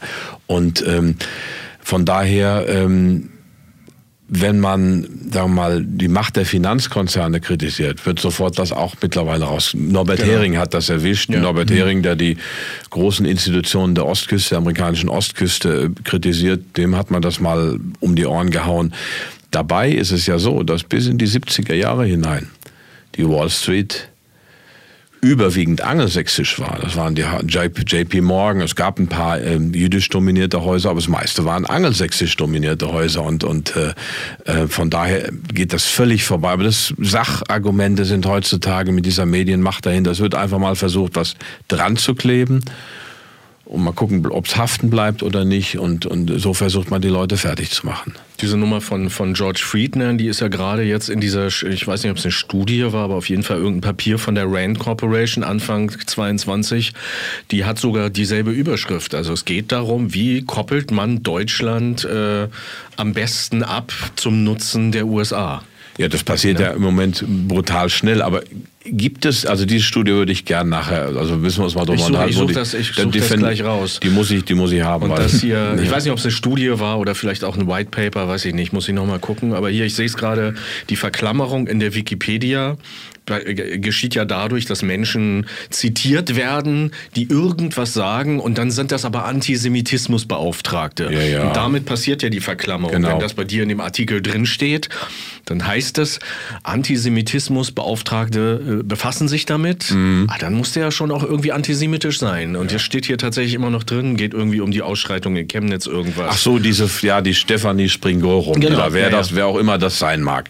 Und das sind ja alles von öffentlichen Mitteln bezahlte Leute und die müssen auch was zu Sie arbeiten sah haben. in Ottes Äußerung einen Versuch, Rechtsextreme mit Opfern des Nationalsozialismus gleichzusetzen. Also allein irre. so eine Formulierung. Völlig irre, ja. Ne, da, deswegen meine ich das. Also ich meine, da ist ja auch, da herrscht ja auch ein riesen Meinungskartell bei Wikipedia. Wikipedia hat zwei Regeln, die diese Diffamierung oder dieses äh, Anschwärzen, dieses Schlechtmachen äh, sehr ähm, leicht machen.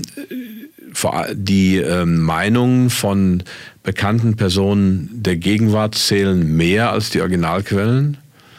Also wenn genau. ich, ich bin ja habe ja die Oswald Spengler Gesellschaft gegründet, wenn Oswald Spengler schreibt in einem seiner Bücher, es gibt für diese Gesellschaft nur Demokratisierung oder nichts, das hat er 1919 geschrieben. Dann zählt das nichts, wenn ein heutiger Forscher sagt, der ist aber rechtsextrem oder faschistisch oder sonst was. Ja. Also das also die Meinungen von irgendwelchen Leuten jetzt zählen mehr. Das ist das eine. Und das andere, was dieses Diffamieren und Vernichten und ähm, äh, von Menschen so einfach macht, ist dieses Anonymitätsgebot der Wikipedia. Eigentlich würde ich ja sagen, wenn ich was schreibe, sage, muss ich mich offenlegen. Aber das ist eben nicht so. Die Quellen und auch die, die Autoren bleiben geheim und damit sind dieser Art von Menschenjagd, dieser Art von Diffamierung von Menschen Tür und Tor geöffnet. Aber jeder guckt, oder nicht jeder guckt rein, aber es gab ja vor, vor drei, vier Jahren da diese ähm, Dokumentation, auch die dunkle Seite der Wikipedia. Also Wikipedia von Markus ist Fiedler, von Markus Fiedler, ja, genau, kennt ihr, habt ihr sicher auch schon ja. kennengelernt. Ich nicht, aber ich habe es natürlich ja, gesehen. Und ja, er saß schon, auch schon an der Stelle. Oh ja, okay, ja, ja. Also, also an der Stelle, aber um die Leute jetzt noch mehr zu verwirren. Genau, ja. Vielleicht tauschen wir, ja, wollte gerade sagen, tauschen wir jetzt mal. ich glaube, dann dreht hier die Regie durch, weil die Kameras so nicht eingerichtet sind. Das machen wir dann äh, in einem Jahr wieder. Okay. Okay. Ähm, nee, aber nochmal, ich, ich würde gerne nochmal auf diese Kernfrage zurückkommen, äh, ob du dir erklären kannst, was, also wenn ich mir im Moment gerade anschaue, was mhm. da in der Politik los ist und was da für ein Personal vorne ja. steht, ja. dann bin ich wirklich verzweifelt. Also verzweifelt im Sinne von, weil ähm, egal ob es ein Lauterbach ist, egal ob es ein Habeck ist, mhm. egal ob es eine Baerbock ist, mhm. äh, ein Olaf Scholz, mhm. sind alles Menschen, bei denen ich das Gefühl habe, die repräsentieren überhaupt nicht mehr Menschlichkeit, mhm. sondern nur noch ein Funktionieren. Mhm. Und ich war ja Merkel schon letztlich. War Merkel schon, ja. Schröder ähm, hatte seine Kanten noch, Kohl auch. Genau, aber das, das ist ja eine Entwicklung, die gibt's nicht nur im politischen Bereich, das ist auch beim Tennis damals so gewesen. Ich bin gerade heute hier mhm. in Hamburg ähm, vorbeigefahren am Roten Baum des mhm. Davis Cup. Ja? Und ich war früher größter Tennisfan, als ja. noch äh, McEnroe und Lendl und hier irgendwie, ja, keine Ahnung, McEnroe, der auch mal mit dem Schläger auf genau. den Schiedsrichter losgegangen ist und äh, Boris Becker Bäcker mit seinem Bäcker. Und heute stehen da Ballmaschinen auf dem Platz. Sorry, ja. ist vielleicht ein bisschen pauschal, aber. Selbst ähm, im Hardrock, ich meine, was die da mit der Gitarre machen. Ich meine, Eddie Van Halen war der Erste, der das gemacht hat mit dem Tapping und so, aber wenn ich mir sehe, was heute die, die äh, Heavy Metal Gitarristen da abspulen, ich meine, es ist manchmal schön, aber es ist zu schön, es ist zu perfekt. Zu ja, es ist, es ist so, genau, es lebt nicht mehr. Und das ist auch das, was ich eben bei den, bei den Politikerinnen und Politikern sehe. Da ist für mich kein Leben mehr drin. Mhm. Ähm, also hast also du. jetzt nehmen wir mal die vier, die du genannt hast. Ja. Lauterbach, durchgeknallt und Angststörung. Mhm. Ähm, Baerbock, Klassensprecher-Syndrom, nicht besonders intelligent, dafür ehrgeizig und schnell redend. Habeck, eigentlich ganz netter Kerl, mhm. sagen wir mal an dem Job, an der Stelle nicht so richtig qualifiziert. Olaf Scholz, ja, auch viel Dreck am Stecken. Im Moment ist er so ein bisschen der Kunktator. Also den gab es im Röm, also in, in, in, den punischen Kriegen. Das war ein Feldherr, der durch Zögern immer dann gewonnen hat. Und er zögert ja, was Russland angeht und so weiter. Also im Moment bin ich fast noch froh, dass wir Olaf Scholz da haben. Aber ähm, Warum sind die da, wo sie sind? Ähm, weil man, komme ich wieder aufs Konservative, weil wir Deutschen, jetzt hole ich mal hier meine Doktorarbeit, ähm, die 2000 erschienen ist, überarbeitet. 1996 hast du gesagt, ist, ich sie, ist sie fertig äh, ja, geworden. Und 2000 ja. habe ich sie überarbeitet ähm, und dann veröffentlicht bei St. Martins mhm. in, in New York, also ein angesehener Verlag. Ähm, der Konservative würde sagen, wir brauchen eine gewisse nationale Identität schon bei der internationalen Zusammenarbeit, beim internationalen Austausch, auch ein Identifikationsmuster. Und sei es nur der Fußball, selbst der wird ja internationalisiert durch die Champions League und so weiter. Ähm, und wenn ich diese emotionalen Identifik Identifikationsmuster nicht mehr habe, dann bekomme ich zunehmend Funktionäre, Maschinen und so weiter. Das ist sicherlich ein Grund. Und dann ist es natürlich so, dass viele ein Interesse daran haben, ähm, Deutschland als Akteur auszuschalten. Da brauche ich auch zweit- bis drittklassiges Personal. Und wir Deutschen waren ja nach dem Zweiten Weltkrieg auch so, dass wir gesagt haben, ja, wir wollen in der EU aufgehen. Also wir Deutschen hatten ja die Idee, wir bauen wirklich ähm, eine föderale EU. Das heißt, wir haben ein Parlament, was wie auch das nationale Parlament volle Rechte hat, die Regierung quasi bestellt, also die aus vom Parlament wählt. Ähm, und die EU funktioniert ja anders. Die Regierung, also die Kommission, wird von den Regierungschefs von oben bestimmt und das Parlament macht ein bisschen mit. Und das ist der französische Entwurf. So, und damit haben wir mit dem deutschen Entwurf, also Aufgehen in der Europäischen Union, ist in gewisser Weise auch ein deutscher Sonderweg. Und, und wir Deutschen haben uns da sehr stark vergemeinschaftet, wenn ich das so sagen darf, auch von der Identität her, was Frankreich nicht so sehr gemacht hat. England hat eine komplette Kehrtwende gemacht. Da kommen wir wieder zum Königshaus zurück.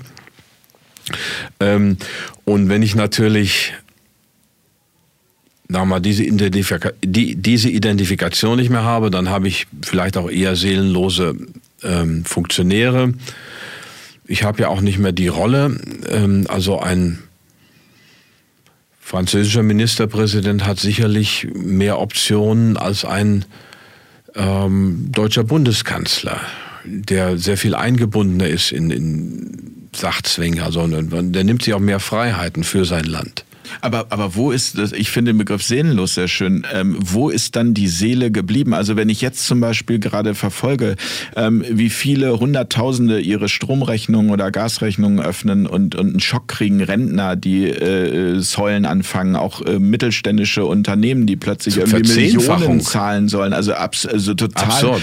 total absurd, ja. Wo ist da mal dieser Politiker oder diese Politikerin, die da mal, die mal Druck aus dem Kessel raus rausnimmt, die mal sagt, also die mal wirklich nicht nur erzählt, ähm, wir, ihr kriegt 300 Euro und dann müsst ihr die aber noch wieder versteuern und äh, weil wir wollen ja gerecht sein und also immer wieder unter so einem Aspekt von, hä, was erzählen die da? Kann, kann jetzt nicht mal jemand sich hinstellen und sagen, pass auf, im Winter muss niemand frieren und wir, wir, wir, wir finden eine Lösung, wie es für alle ähm, irgendwie funktioniert. Also ich meine, man, man auf der einen Seite, ja, ich weiß schon, wenn ich da nicht müsse, aber weißt du, also auf der einen Seite versucht man die Leute von einem Virus zu schützen, ja, indem man sie irgendwie mit Masken, Impfungen, was auch immer äh, äh drangsaliert. Und auf, den and auf der anderen Seite erzeugt man gerade wahrscheinlich einen Herzinfarkt nach dem nächsten, ja, wenn die Leute ihre Post öffnen und ja. nicht mehr zahlen können. Ja. Weil man weiß doch heutzutage auch in der Medizin, was das psychosomatisch mit Menschen macht.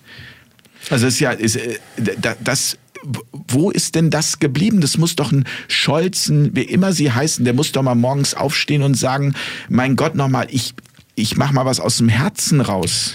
Naja, aber dann, das würde ja sagen, die Demokratie funktioniert bottom-up, also vom Wähler. Aber es gibt natürlich auch viele Signale, die von oben kommen. Ob das BlackRock ist, der gigantische Finanzkonzern, der unsere deutschen ähm, DAX-Konzerne beherrscht und ähnliches gibt es ja auch in der Politik. Also ich durfte vor, vor fünf, sechs, sieben Jahren habe ich noch in drei ARD-Dokus war ich Kronzeuge gegen BlackRock, deswegen mag Friedrich Merz mich auch nicht so, der da ja Cheflobbyist war. Er hat mir mal vorgeworfen, ich wüsste ja nicht, was ein Lobbyist wäre. Er, er sei ja fest angestellt gewesen bei, bei BlackRock und nicht frei. Ich sage, ist ja noch und viel dann schlimmer. ist man kein Lobbyist. Da ist man kein Lobbyist so. anscheinend. Ja, das war sein Argument. So wie auch immer. Also ein Scholz, das meine ich nochmal, ein Scholz hat viel weniger Handlungsfreiheit als ein Macron oder eine Liz Truss.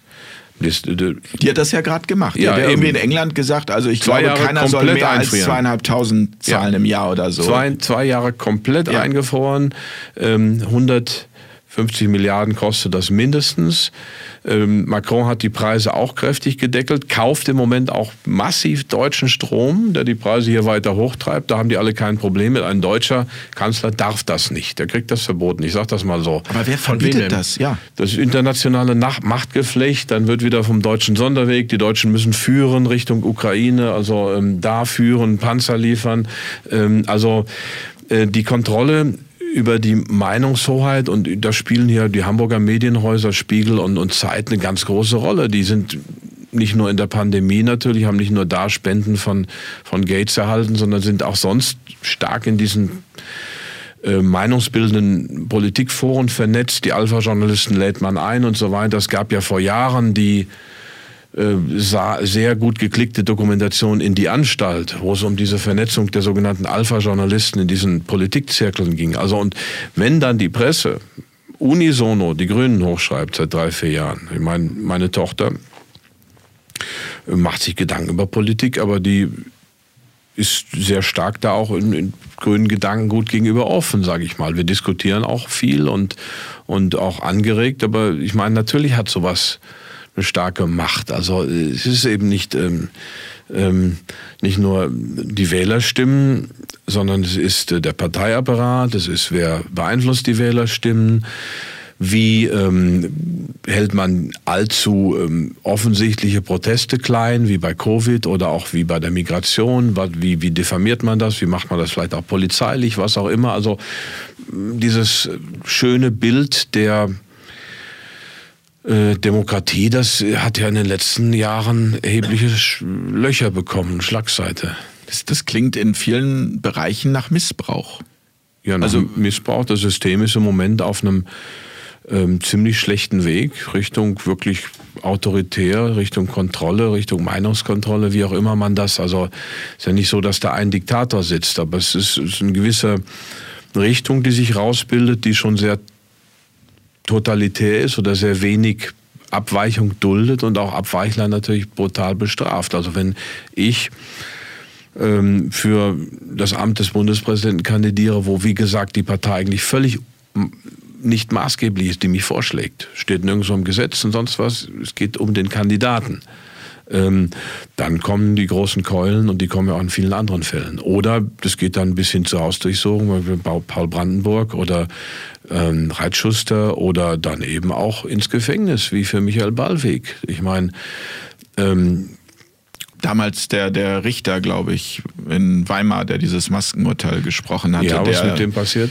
Der, der hat, glaube ich, auch ähm, richtig, der, der hatte der nicht auch eine Hausdurchsuchung? Glaube ja. Spock irgendwie ja, ja, ja, und, und Laptop und Telefon und Laptop und so, genau, und so. ja. Und dann gab es einen Senat in Lüneburg, der immer Corona-kritisch ja. äh, geäußert und der wurde dann eben mal abberufen, da wurde ein anderer Senat eingesetzt. Also das sind äh, Dinge, die mit meinem Verständnis eines Rechtsstaates, einer Demokratie, einer zivilen Gesellschaft nichts mehr zu tun haben, auch gar nichts.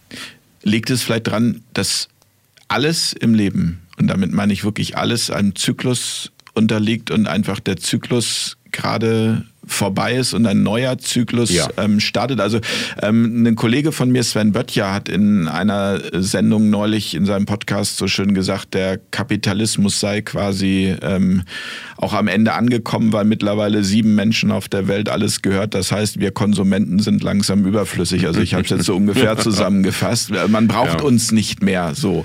Ähm, ist das auch vielleicht ein, also müssen wir einfach sagen, okay, dieser Zyklus, der letzten Jahrzehnte hier im Westen den, den wir ja, also ich als Freiheit, als das, was Freiheit ist, so wahrgenommen haben, obwohl man natürlich jetzt auch mittlerweile merkt, okay, auch da war nicht alles Gold, was glänzt, aber zumindestens war dieses Gefühl von, ich kann sagen und denken, was ich möchte. Mhm, ich absolut. werde dafür nicht irgendwie absolut. in irgendeine Ecke gestellt.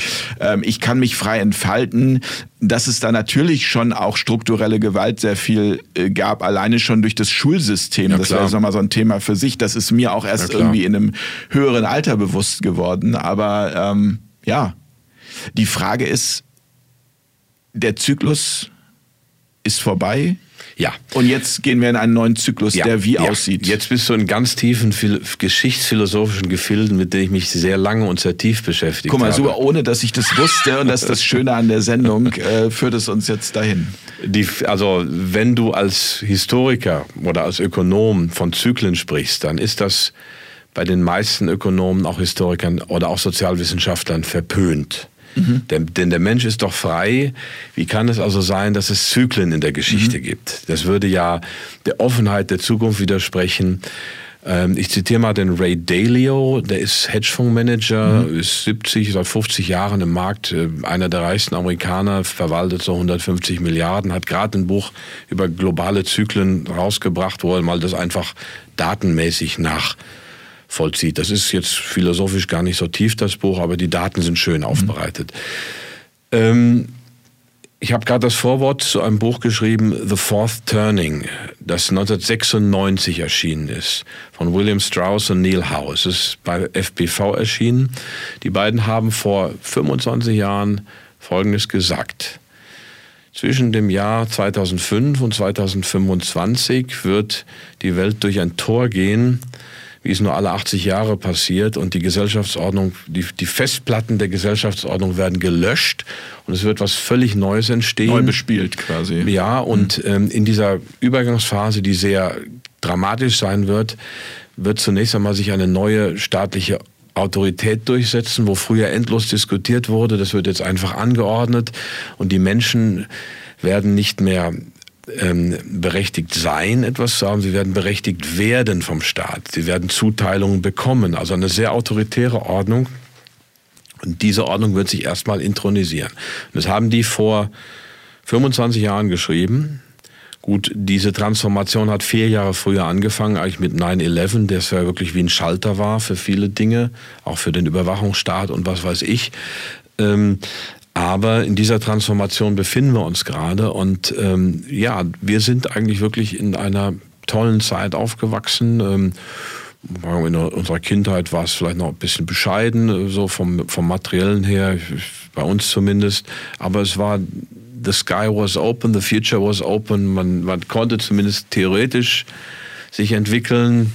Ähm, ich wollte nach Amerika gehen, da groß rauskommen, bin da auch hingegangen, bin irgendwann aber zurückgekommen, nachdem ich da Professor geworden war und so weiter.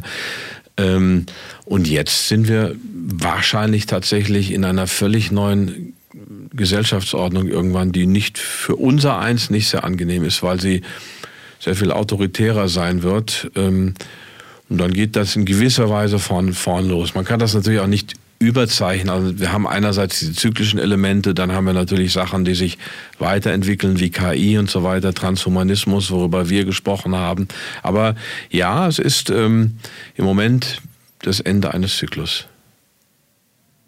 Ja, ich, ich lasse das einfach mal so auf mich wirken, weil ich äh, interessanterweise gerade, ähm, du hast es gesagt, bis 2025, glaube ich, ne, sagtest mhm, du. War die Prognose. War die Prognose und ich habe äh, neulich mal ein Interview mit einem Astrologen geführt, Dr. Niederwieser, ähm, der sich auch mit Zyklen beschäftigt ja. und der eben auch gesagt hat, es wird bis 2025 dauern. Also 2020 hat dieser Übergang gestartet mhm. in ein neues Zeitalter. Mhm. Ähm, ich weiß, äh, Astrologie ist was, das lehnen äh, viele ab, die als Wissenschaftler arbeiten? Was ist für dich Astrologie? Ist das für dich so das, was in der Frau im Spiegel steht, äh, die Horoskope, oder kannst du damit was anfangen? Eher nicht, aber ich, ähm, also ich, als Soziologe würde ich sagen, Zyklen sind menschliche Verhaltensmuster, die sich aus bestimmten Dingen ergeben, die aber natürlich sich auch wiederholen. Aber ich würde jetzt nicht sagen, dass das mit Sternen korreliert. Aber ähm, also für mich sind trotzdem Horoskope was ganz Nettes, weil man da sich gut drüber unterhalten kann und wenn ich als Waage, welche Waageeigenschaften habe ich und so weiter. Ähm, also ich finde es ganz amüsant, aber ich ähm, kann jetzt tiefer gehen nicht so viel damit anfangen. Also ich gucke dann eher, wenn ich mich mit Menschen unterhalte, mal auf die ähm, wenn man so weit kommt, auf die Persönlichkeitsmerkmale, Persönlichkeitstests nach dem MBTI oder nach dem, äh, nach dem Big Five oder so, wie ordnet man diesen Menschen ein? Das ist für mich dann irgendwie äh, aussagekräftiger. Aber wenn wir schon mal bei diesen Themen sind, Spiritualität, ist Max Otter auch ein spiritueller Mensch? Ich bin in einer christlichen Gemeinde, einer gläubigen Gemeinde, ja, und äh, bin Christ und äh, das ist ganz wichtig für mich. Also, also, also es, gibt, es gibt mehr als das, was wir ähm, mit den Augen sehen können. Absolut. Es gibt Gott. Wie auch immer du das für dich definierst. Mhm. Und ist das was, was, was, also. Das hat, ähm, Entschuldigung, das hat nee. Menschen auch schon, seitdem wir Menschen sind im jetzigen Sinne. Und das ist ja auch schon nicht erst seit 10.000 Jahren, seit der Sesshaftwerdung, sondern vielleicht seit 30, 40.000 Jahren. Also als wir angefangen haben, in den Höhlen zu malen, zu symbolisieren, in Symbolen zu denken, uns Konzepte der Welt zu machen. Seitdem gibt es auch natürlich Konzepte über die Seele und, und das, das, das Jenseits oder wie auch immer. Es gehört zum Menschsein dazu. Das heißt, äh, ist, ist Gott äh, für dich jemand, also wenn du, da, du bist da im, im Vertrauen, also du, du machst für, auf mich so einen, so einen unglaublich ausgeglichenen Eindruck. Was also reines Training. das ist reines Training, okay. Ich dachte, das wäre dann vielleicht die Waage, ohne dass ich jetzt astrologisch bin. Die Waage ist nicht ausgeglichen. Nee, ist nicht ausgeglichen. Okay, nein, nein. hätte ich jetzt gedacht. Nein, die Waage versucht auszugleichen. Die versucht okay. auszubalancieren in ihrem Umfeld. Sie okay, versucht, aber ist selbst gar nicht. Äh, nee, weil sie sensibel ist, versucht mhm. sie eben, äh, jetzt bin ich doch beim Horoskop, aber sie, also, aber das passt auch ein bisschen zum, also sie versucht tatsächlich, ich bin eigentlich ein konzilianter und, und ausgleichender und dialogischer Mensch, aber habe auch eine kleine, klare Meinung und das weiß ich dann ab und zu.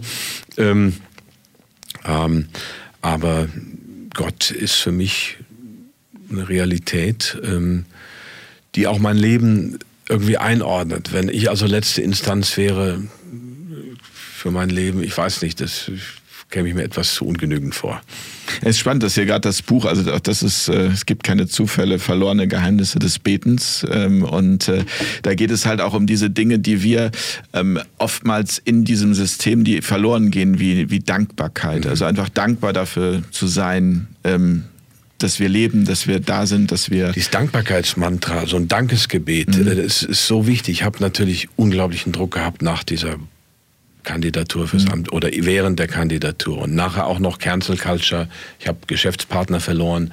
Das war geschäftlich nicht wirklich äh, schwerwiegend, aber es waren welche dabei, wo ich auch vermögende Leute oder einer, mit dem ich sehr lange befreundet war, der jetzt auf einmal sagt und ich dachte, was ist denn jetzt los? Also und dann, so und ähm, dann kriegst du fortgesetzt einen vor die Hörner und wenn du dann morgens aufstehst und erstmal dankst, mhm. für das, was da ist. Das macht den Tag ganz anders. Damit kannst du, kommst du ganz anders in den Tag. Und das hat mir viel geholfen es schafft eine ganz andere Energie. Also ja. es ist sofort auch eine, man ist, also man ist dann so mit der Welt und sich nicht nur im Reinen, sondern man hat auch, finde ich, das Gefühl, es kann dir nichts passieren. Also du bist hm. geschützt, du bist, hm. wodurch auch immer.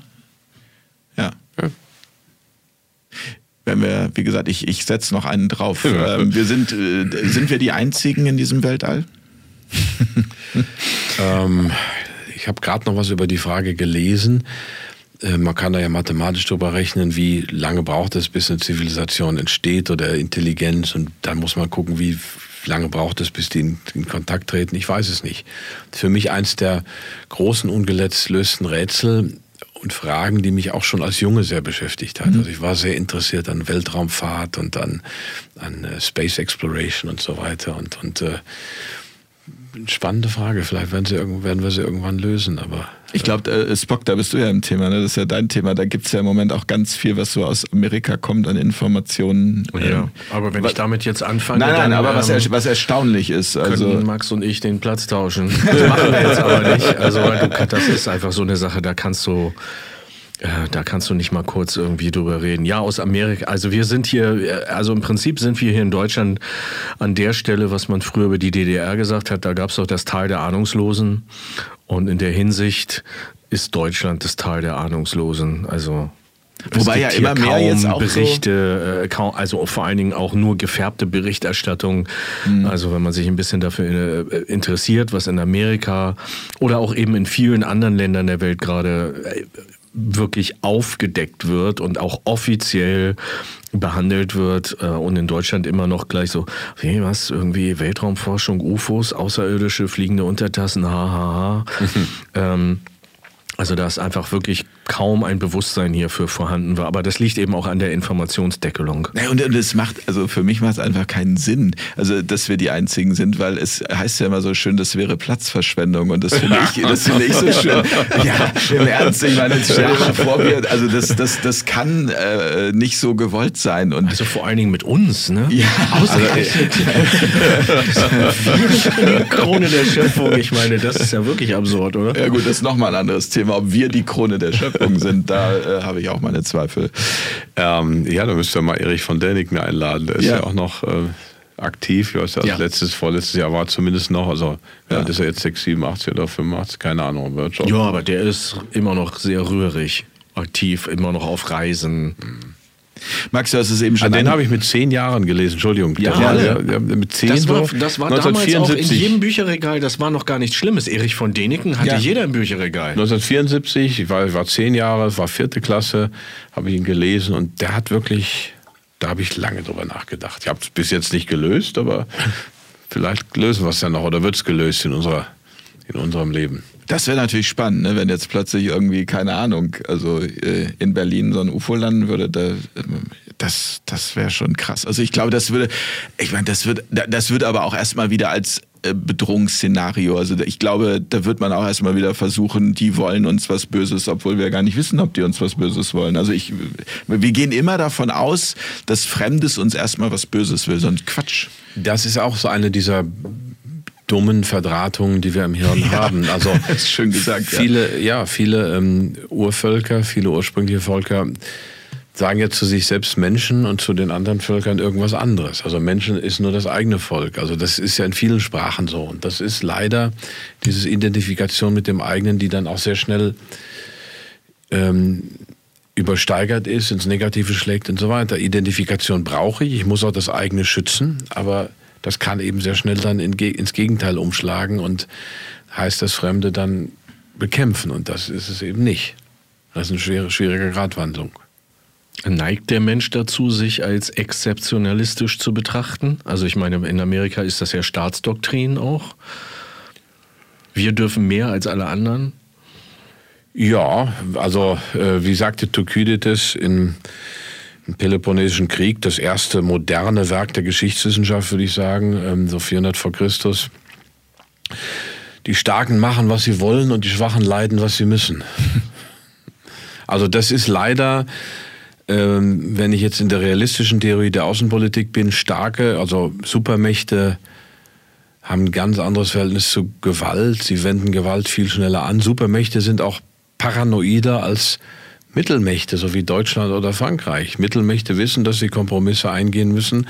Die Starken fühlen sich sehr viel schneller bedroht. Also China, was jetzt, was die USA in, in Taiwan machen, dass sie da ständig vorbeigehen, das ist ja eine, ein Brechen des Deals, den man 1972 gemacht hat. Also wir ähm, äh, erkennen Taiwan nicht an. Also wir sagen, es gibt ein China, aber ihr lasst die so weit in Ruhe. Wir bleiben da so in der Grauzone. Das war ja der Kompromiss zur Öffnung Chinas. Und jetzt wird ja immer deutlicher signalisiert, wir erkennen Taiwan an, wir nehmen es also, also das ist natürlich dann reizt natürlich die Paranoia auf Seiten Chinas, aber genauso ist, sind die USA, also Supermächte sind einfach paranoid. Gut, dass Russland paranoid war, als Zelensky im November 91 sagte, die Ukraine will Atomwaffen haben. Äh, so Großmächte, Russland ist ja keine Supermacht mehr, außer im atomaren Bereich. Das sehen wir jetzt heute deutlich. Aber Großmächte sind ähm, sehr viel empfindlicher als, als mittlere Staaten und Kleinstaaten, die versuchen sowieso ihre Nische zu finden, Holland oder Schweiz oder so.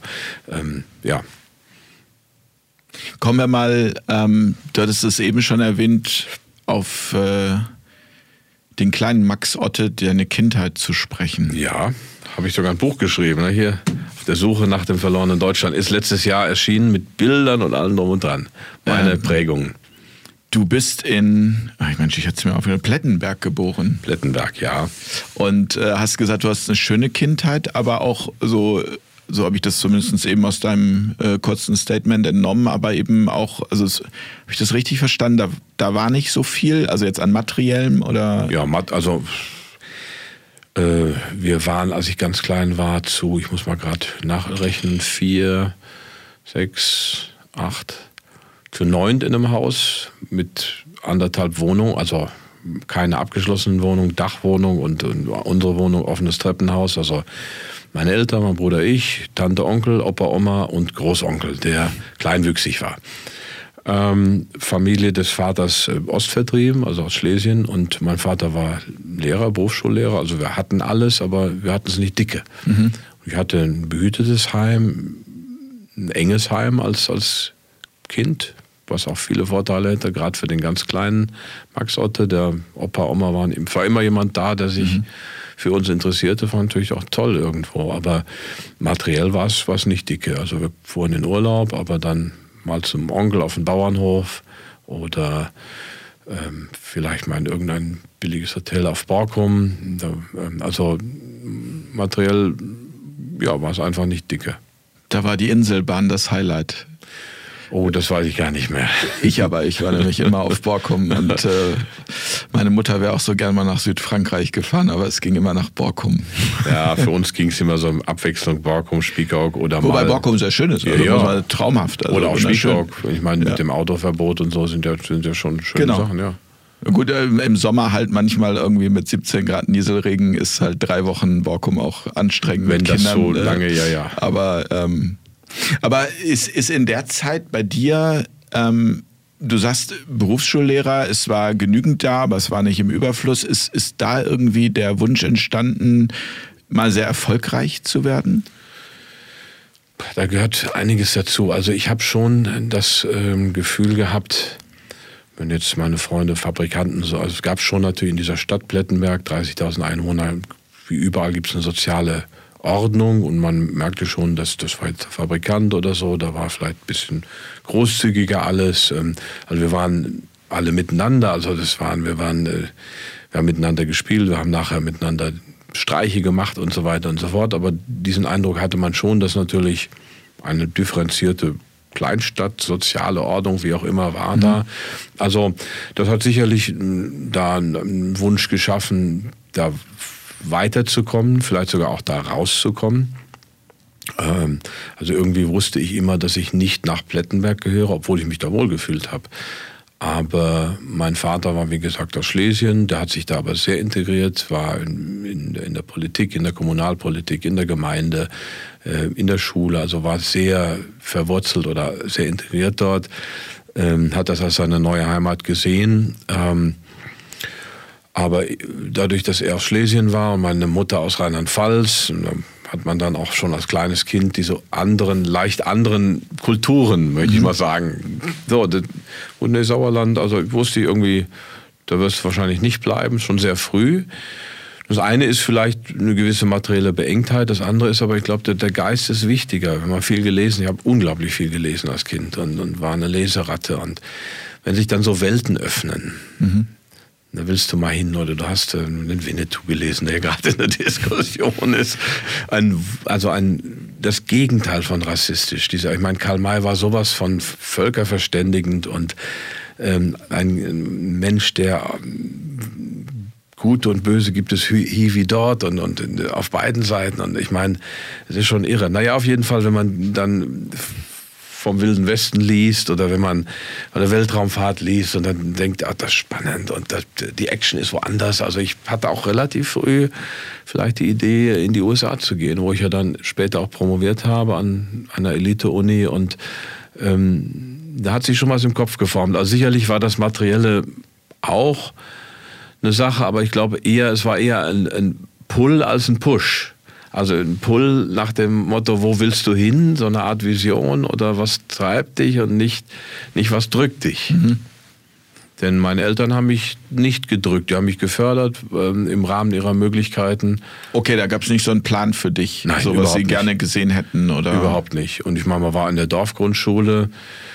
Ähm, ja, das war auch ganz gut, dass man da auch mit den, den Raudis und mit dem oder jenem, also war halt bunt gemischt und von den 40 mit 38 waren wir, wo wir angefangen haben in der Klasse. Ist auch für die Grundschule heute etwas, aber du, ihr wart wahrscheinlich auch relativ viel, oder? Ja, ich, weiß nicht mehr die genaue Anzahl, aber es waren auf jeden Fall große Klassen. Es ja. war halt eine Dorfgrundschule in ja, Nordrhein-Westfalen, in Schöttmar. Also wo ist das denn? Ja, das... Äh, Weißt bei Bielefeld. Ne? Nein, schöne Kindheit da gehabt, ja. aber ähm, ja, wie gesagt, 20 Kilometer von Bielefeld etwa entfernt. Das naja. habe ich immer so gesagt, weil Bielefeld, das ist dann, okay, da hat man so eine ungefähre Orientierung. Also meine Mutter hat ein großes Verdienst, weil ich am ersten Tag von der Grundschule zurückkam, war auch ein Kind, das Freiheit gewöhnt war. Gut, ich war durch den Kindergarten schon gewöhnt. Also fangen wir mal Kindergarten an.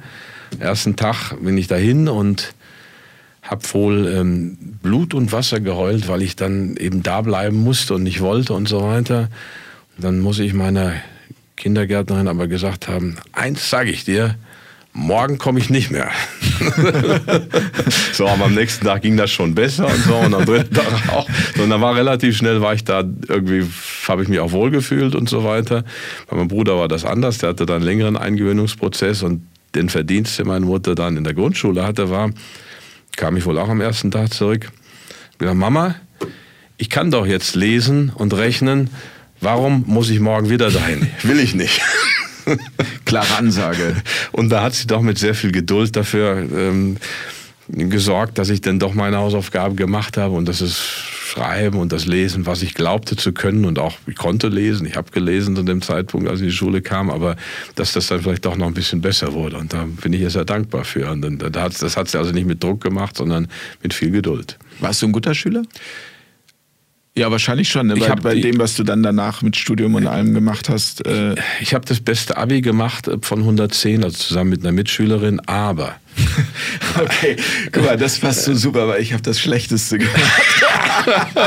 nee, oder das hätte also mir auch passiert. 3,6, 3,6, ja, da, da ging es nicht Das mehr. ist aber auch eine Kunst. Ich ja, meine, auf jeden Fall. Du musst eben genau überlegen, wie viel, das ist, das ist. Ich habe in dem, in dem Leistungskursbereich genau 100 Punkte und ja, wenn es 99 gewesen wäre, wäre ich ja, durchgefallen. Mein Respekt. Danke. Ich. Jens Lehrich, der Meister noch nie zu jemandem gratuliert. Das ist eine unglaubliche Leistung, das so punktgenau hinzukriegen. Ja, na, es bei mir war es sehr durchwachsen. Also ich habe, ich hatte Spaß an Geschichte, an, an Mathe so ein bisschen. Aber das ist dir dann, wenn du sagst, das Beste, weil es dir zugefallen ist oder weil du so, es gibt ja so, also bei mir war das auch so im Jahrgang, es gab einfach eine, die konnten das. Also das war auch nicht durch irgendwie, weil die mhm. zehn Stunden irgendwas gelernt haben, sondern die konnten das einfach. Und ich habe immer da fassungslos gesessen mhm. und gesagt, wieso können die das und wieso mhm. kriege ich es halt mit Tausenden von D-Mark an Nach, damals noch D-Mark an Nachhilfe nicht hin. Ähm, also Vieles ist mir zugefallen, manches nicht. Also ich hatte, ich hatte überhaupt keinen Bock auf Sprachen, Englisch ja. und Latein und so. Und das war eine Zeit lang so in der Mittelstufe, dass 1,4 war und 1,5. Weil da musste ich genau wie du aufpassen, dass nicht beides 5 mhm. war. So, und da habe ich also auch eine Zeit lang arbeitsminimierend äh, gearbeitet. Und dann irgendwann habe ich aber gemerkt, wenn du nach Amerika willst und wenn du vielleicht irgendwie an eine Elite-Uni willst und wenn du, dann musst du jetzt mal machen und dann so in der Elf habe ich mich hingesetzt und habe dann mal so einen Spurt durchgezogen und dann ging es auch. Warst du bei den Mitschülerinnen und Mitschülern beliebt oder warst du dadurch eher, wenn du so gut warst, auch irgendwie der Streber? Also ich beliebt, aber ich war, ja doch, man kann sagen, einerseits wenn ich mal ähm, mein, es gab eine Abi-Zeitung, da wurde über jeden so, so ein Vers gemacht. Da hieß es auch, naja, er, ist, er hat so Star-Qualitäten, so ein bisschen sogar, macht Musik und äh, ähm, Schule macht er nur so nebenher und so. Aber dann hieß es auch, ich half aber auch so manchem durchs Abitur. Also ich habe mich auch da für Mitschüler eingesetzt und so weiter. Also von daher ähm, glaube ich schon, dass ich, dass ich gut äh, gelitten war. Spock, du wolltest was äh, sagen, oder? Ich, ja, jetzt habe ich gerade irgendwie eine Eingebung gehabt. Wieso sitzt denn dann heute hier kein langhaariger ähm, Musiker mit äh, Lederjacke? Wie kam denn das? Weil ich in der Musik AG, die ein Realschullehrer machte, von nebenan gesagt hat, ähm, da war Jesser, ich war ja Rocker, man war ja damals Rocker, er hat mir gesagt, Junge, wenn du an der Musik deinen Spaß behalten willst, dann sorg dafür, dass sie nie dein Beruf wird. Oh, was für ein schlauer Mensch. Ja, ja da, aber das, das da sind, sind wir wieder zwischen Verstand ja. und Herz. Das ist eine Verstandesentscheidung. Herz wäre wahrscheinlich gewesen, dann doch äh, Profimusiker zu werden, oder? Ähm, also sagen wir so, Geschichte, Philosophie fand ich auch sehr spannend. Mhm. Also von daher, es gab so, es war jetzt nicht nur die Musik, es war tatsächlich so diese Mehrgleisigkeit, ähm, aber Verstand war dann zu sagen, okay, du machst erstmal VWL und BWL, das kannst du immer noch was anderes. Das war ja richtig, wie bei Dieter Bohlen, der hatte auch erstmal BWL studiert. Und also das war dann Verstand, aber ich habe, glaube ich, immer genug auch fürs Herz gemacht. Also nicht immer, es gab Phasen, wo man dann auch durchackern musste, aber ja. Aber das, genau das mit der Musik, also das ist dann, ich meine, das ist mir damals eingeleuchtet. Und ja. das sind dann so Mentoren. Und wenn du die nicht hast, und ich meine, es ist ja auch, der, die Profimusik ist ja auch viel härter geworden. Ich meine, wo man in den 70ern, 80ern. Damals ging es aber noch. Da ging es noch, ja. ja, ja. Aber jetzt fällt halt, ich meine, wie in der Plattformwirtschaft fällt immer weniger, immer mehr zu. Und, und, und das ist, also jetzt mit der Musik dann leben. Ja, eigentlich ist die Musik, also das Musikbusiness ist schon lange Plattformwirtschaft geworden eigentlich. Mhm. Das heißt aber auch, ich meine, die, die Private Equities kaufen jetzt die Kataloge auf. Sting hat, glaube ich, ja, gerade seinen Katalog. Genau. Da werden ja irre Summen investiert, aber mhm. das ist dann erstmal das Monopol schaffen und dann nachher ausmelden. Genau, und dann muss sich Neil Young hinstellen und unsägliche Meldungen über Corona-Leugner abgeben. Hat das gemacht? Ja, Neil ja, Young. das war, ja, ja, ja. Irre. Geld. Ja. Ich habe hier Privatinvestor ja. als Stichwort stehen, ja. so heißt der Börsenbrief. Ja. Ähm, das heißt, du hast mit sehr vielen vermögenden Menschen zu tun und bist auch selber dadurch vermögend geworden. Vermögen kann man schon sagen, ja. Welche, wo fängt Vermögen an? Was genau, das, das jetzt, genau, wo fängt Vermögen an und was ist Geld für dich? Also ich war nie Geld geil in dem Sinne oder Geld hat mir eigentlich in dem Sinne nichts bedeutet. Das ist natürlich in unserem Kapitalismus, der immer geldfixierter wird, ein Mittel, um Dinge zu bewegen. Ähm, das Investing, was ich betreibe, ist reines passives Investing. Das heißt, wir investieren nur in börsennotierte Wertpapiere, also keine Börsengänge, wo da Dinge hochgehypt werden, was funktionieren kann oder auch nicht, sondern tatsächliche Unternehmen, die schon sich in der Wirtschaft bewährt haben. Also nehmen wir auch selbst die sowas wie Google, beim Börsengang waren wir nicht dabei, was ein Fehler war. Später sind wir eingestiegen, was immer noch gut war. Ähm, können wir gleich über die ethische Komponente auch sprechen. Aber letztlich investieren wir in Unternehmen von denen, von denen man Aktien kaufen kann. Also dieses Value Investing ist eben ein rein intellektuelles Spiel. Ich muss mich selber hinterfragen. Ich habe keinen Gegner in dem Sinne. Ich spiele nicht mit dem Markt, ich spiele nicht gegen den Markt, sondern ich überlege mir, wie ist dieses Unternehmen im Markt positioniert. Wie sind die Zukunftschancen? Ist der Preis, den ich für diese Aktie jetzt zahle, angemessen? Also es ist ein, ähm, das gefällt mir sehr gut, weil es, wie gesagt, intellektuell herausfordernd ist, weil ich nicht gegen jemanden spiele, weil ich nicht jemand anderem was abknöpfen muss. Es ist auch kein wildes Handeln an der Börse, äh, wo man also innerhalb von Sekundenbruchteilen dann die Aktien dreht, sondern die besten Investments sind die Aktien, die man dann zehn Jahre hat oder 20 oder 30. Also langfristige. Langfristig, ähm, ja. Investments. Richtig. So und Geld. Wobei man immer sagt, wenn du sagst, du nimmst es niemandem ab, äh, ich kenne diesen Spruch, Geld ist nie weg, es hat immer nur jemand anders. Ja. Also in dem Falle dann zum Beispiel auch du. Äh, ja, sagen wir mal so. Also, wenn ich an der Börse einen Handel eingehe mit dir und du bietest mir die Google-Aktie an und ich kaufe sie, dann müssen wir unterschiedliche Einschätzungen haben über die Zukunft dieser Aktie. Oder du brauchst gerade dringend Geld. Aber lassen wir das mal genau, Sagen also wir, wir genau, sind beide ja. vermögend. Du sagst, ich will aber mein Google-Paket loswerden. Also wir kaufen keine Pakete, mhm. wir kaufen ganz normal an der Börse, also immer keine Deals mit, ähm, so, du willst das loswerden und ich denke, auch zu dem Preis kaufe ich es aber.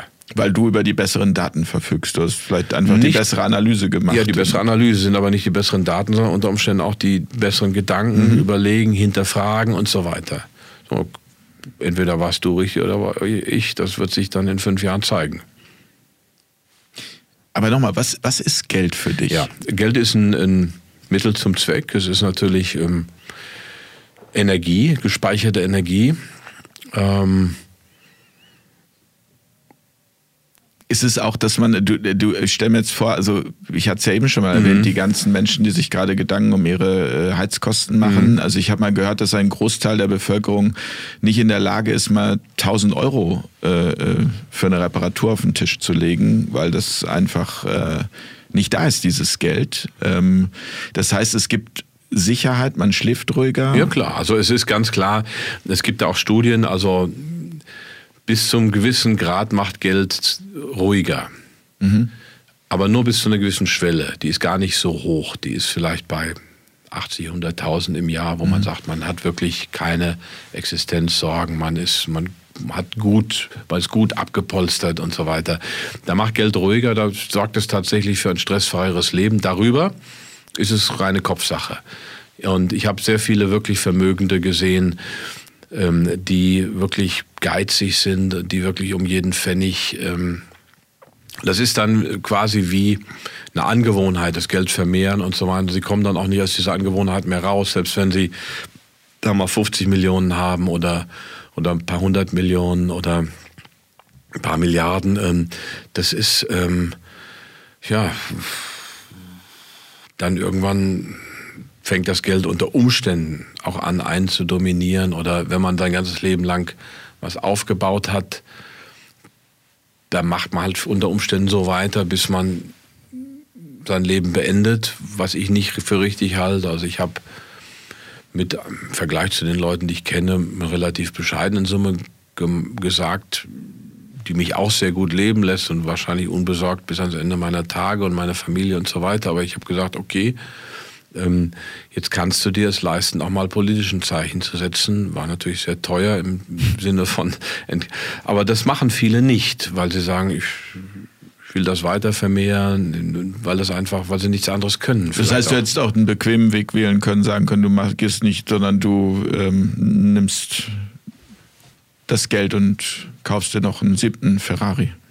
Ferraris habe ich nicht. Also ich habe ähm, ich habe einen, ähm, einen ähm, Deutz, einen 56er, also einen Traktor.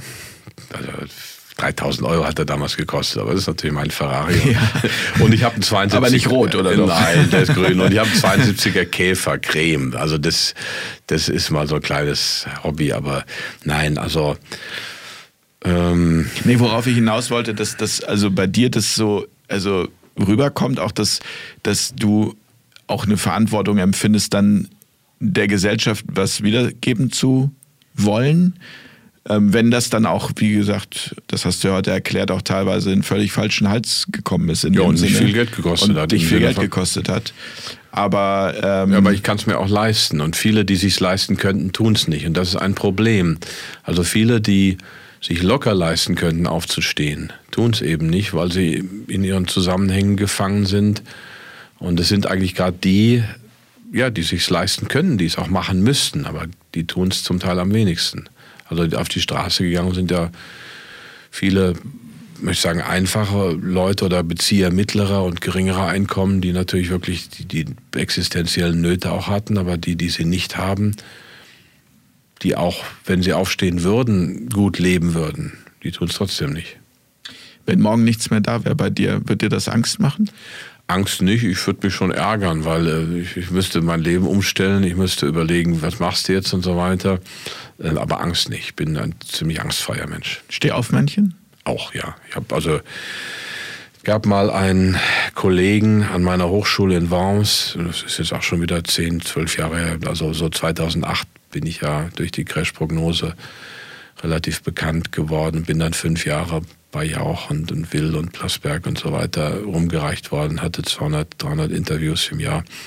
So, und der sagte mir dann, das muss so 12, 13, 14 gewesen sein, lieber Kollege Otte, also wenn ich mir das so bei Ihnen anschaue, bei Ihnen ist das alles so einfach. Das klappt alles, das flutscht, das läuft.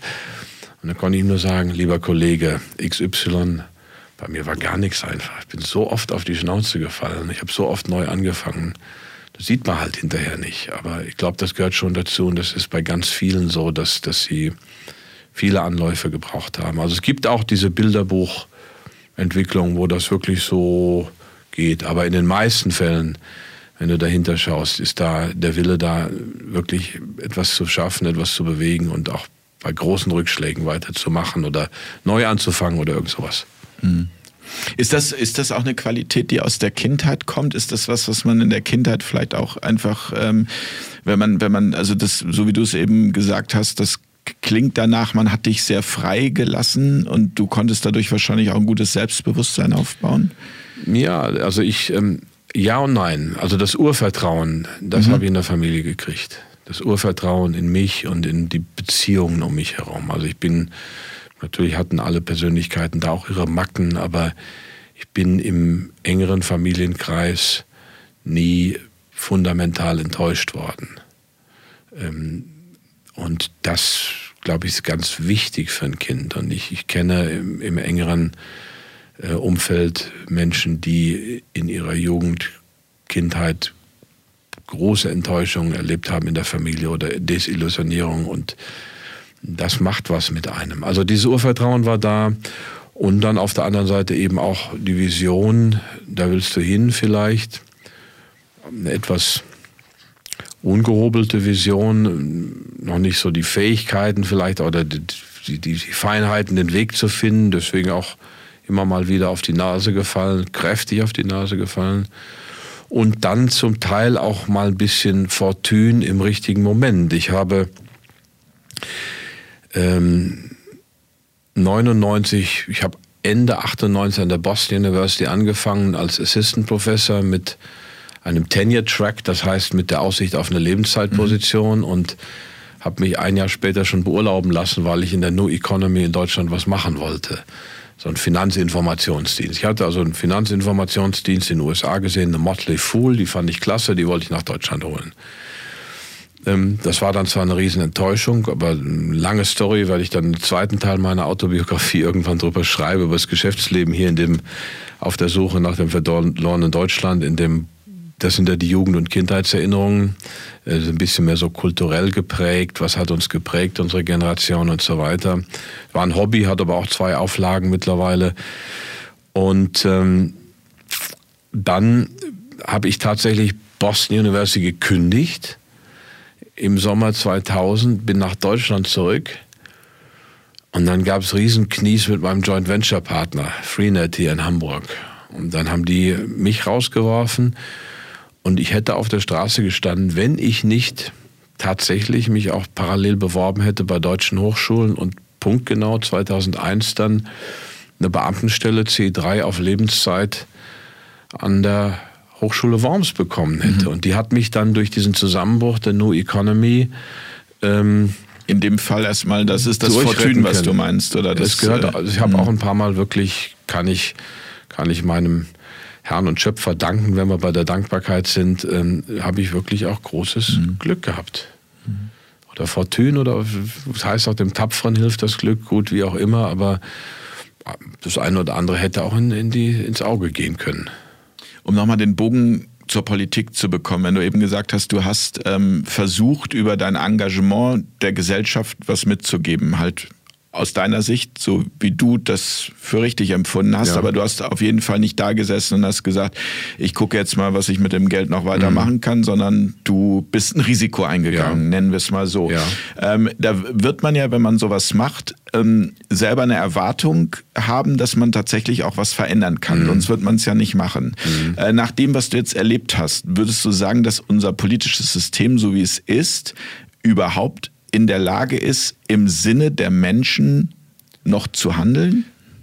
Also im Moment treibt es auf eine Katharsis zu, auf eine irgendwie auf eine Katastrophe und dann vielleicht eine neue Orientierung. Also wir sind noch nicht so weit. Was meine Kandidatur ja ein Stückchen mitbegleitet hat, ist dieser aber also ich will das nicht überschätzen, aber dieser Demaskierungsprozess bei der CDU, jetzt geht es schon so weit, dass die CDU darüber nachdenkt, ähm, Mitglieder, die abweichende Meinungen vertreten und den Vorstand kritisieren und damit eine erhebliche Verbreitung in den sozialen Medien haben, dass man die auch rausschmeißen kann. Das ist ja DDR. Es ist ja mehr als DDR. So, und es ist so absurd und ähm, Viele Menschen haben das nicht gemerkt oder haben, sind eben dem Framing gefolgt, was meine Kandidatur begleitet, aber der eine oder andere hat es vielleicht doch gemerkt. Also ich habe in dem Moment erstmal tatsächlich diesen Prozess der zunehmenden Einschränkung der Meinungsfreiheit vielleicht sogar ein Stück beschleunigt. Aber ähm, der kommt sowieso. Also von daher, das ist, das ist vielleicht das, was ich gemacht habe, einem ganz kleinen, bescheidenen Bereich. Ähm, das der Öffentlichkeit, der Allgemeinheit was geben. Das ist einfach bei mir tatsächlich Familienethos. Mein Vater hat sich ziemlich aufgerieben in Gemeinde, hat sich für Behinderte eingesetzt, war auch in einem Stadtrat sehr lange und hat da auch eine aussichtslose Kandidatur tatsächlich gehabt gegen einen fest im Sattel sitzenden SPD-Bürgermeister, ist aber voll gestorben. Also die haben beide ganz tragisch innerhalb eines Monats Herzinfarkt gehabt und waren weg, waren ungefähr gleich alt. Aber mein Vater war ein Mensch, der auch immer neben Familie sich sehr eingesetzt hat für, für die Gemeinde, für die Öffentlichkeit. Und irgendwo ist es dann vielleicht auch, ich meine, Erziehung ist ja auch das, was man vorgelebt bekommt. Es ist ja nicht das, was, was die Eltern einem einbläuen, sondern auch das, was man sieht bei den Eltern, was sich vielleicht genau, so das einprägt. Vorbild, das, was ja, also grundsätzlich, so habe ich das mal gelernt, Politik auch sein sollte. Ja. Vorbild. Ja, richtig. Und ähm, was es aber schon lange nicht mehr ist. Also zumindest, weil es äh, ja durch, durch die Mechanismen, die du heute auch beschrieben mhm. hast, aber weil man einfach das Gefühl, also man, man hat, also man geht irgendwie noch wählen, weil man denkt, es muss sein, aber man macht es nicht mehr mit dieser Überzeugung, also ich, kann Mann, mhm. wer ist überhaupt Mann, blöd gesagt, also ja. ich mit der Überzeugung, mit der ich es noch vor 20 Jahren gemacht habe, ja. wo ich gedacht habe, wenn ich die FDP wähle, dann kann ich damit was äh, bewirken. Ja, ja meine, meine Stimme zählt. Und wenn ich die Linken wähle oder die S oder wen auch immer, Richtig. egal, dann äh, äh, bekomme ich da etwas, ähm, Aber damals gab es auch noch sowas wie weltanschauliche Kerne der Partei. Die FDP stand dafür, die Union stand dafür, die SPD dafür, die Linken kamen dann dazu, dafür, die Grünen dafür. Mittlerweile haben wir also einen doch relativ homogenen Mainstream, links-grün, aber in dem Sinne von Transhumanismus. Das ist so ein, so ein ganzer Komplex, der ist natürlich auch nicht ganz ähm, ähm, homogen, aber so, so, so ein Komplex so, und dann habe ich im Prinzip als Opposition nur noch Teile der Linken und die AfD. Und der, der Rest ist doch relativ nah aneinander gerückt. Und dann sind es so beliebige Dinge, mit denen man sich dann kurzfristig voneinander abgrenzt, aber eben nicht mehr grundlegend anders andere Entwürfe. Ein freier Demokrat vor 30 Jahren hatte sicherlich einen anderen Gesellschaftsentwurf als ein Sozialdemokrat. Und heute verwischt das doch sehr. Ist das die große Koalition gewesen, so lange, dass das einfach dann irgendwann äh, so ein Einheitsbrei geworden ist? Oder dass es sich nicht mehr so Nee, ich glaube, der Zeitgeist geht dahin. Wir haben eine Zuspitzung der Verhältnisse. Das heißt, diejenigen, die an den Hebeln sitzen, wollen das auch bleiben, rücken näher zusammen. Diejenigen, die das stören, wie eben die beiden Oppositionsparteien oder in ganz kleinen Bereich dann auch ich mit dieser Kandidatur, die werden ausgeschieden und ausgestoßen und abgegrenzt, ähm, weil wir ja merken, also unser Gesellschaftszug fährt ja mit Vollgas auf irgendeine Katastrophe oder nicht sehr schöne Situation zu. Aber, aber da würde ich jetzt mal gerne wissen, du warst da ja drin mhm. ähm, in dem System. Wissen, also wer weiß denn, was los ist? Also wissen die mehr grundsätzlich? Also weiß ein Scholz, wo, also wo, worauf es hinausläuft, sage ich ein mal. Ein Scholz, dem traue ich das zu, einer Baerbock nicht. Ich glaube, die ist wirklich nicht besonders klug, die ist sehr ehrgeizig und sagt das, was man ihr vorsagt in ihren internationalen Foren.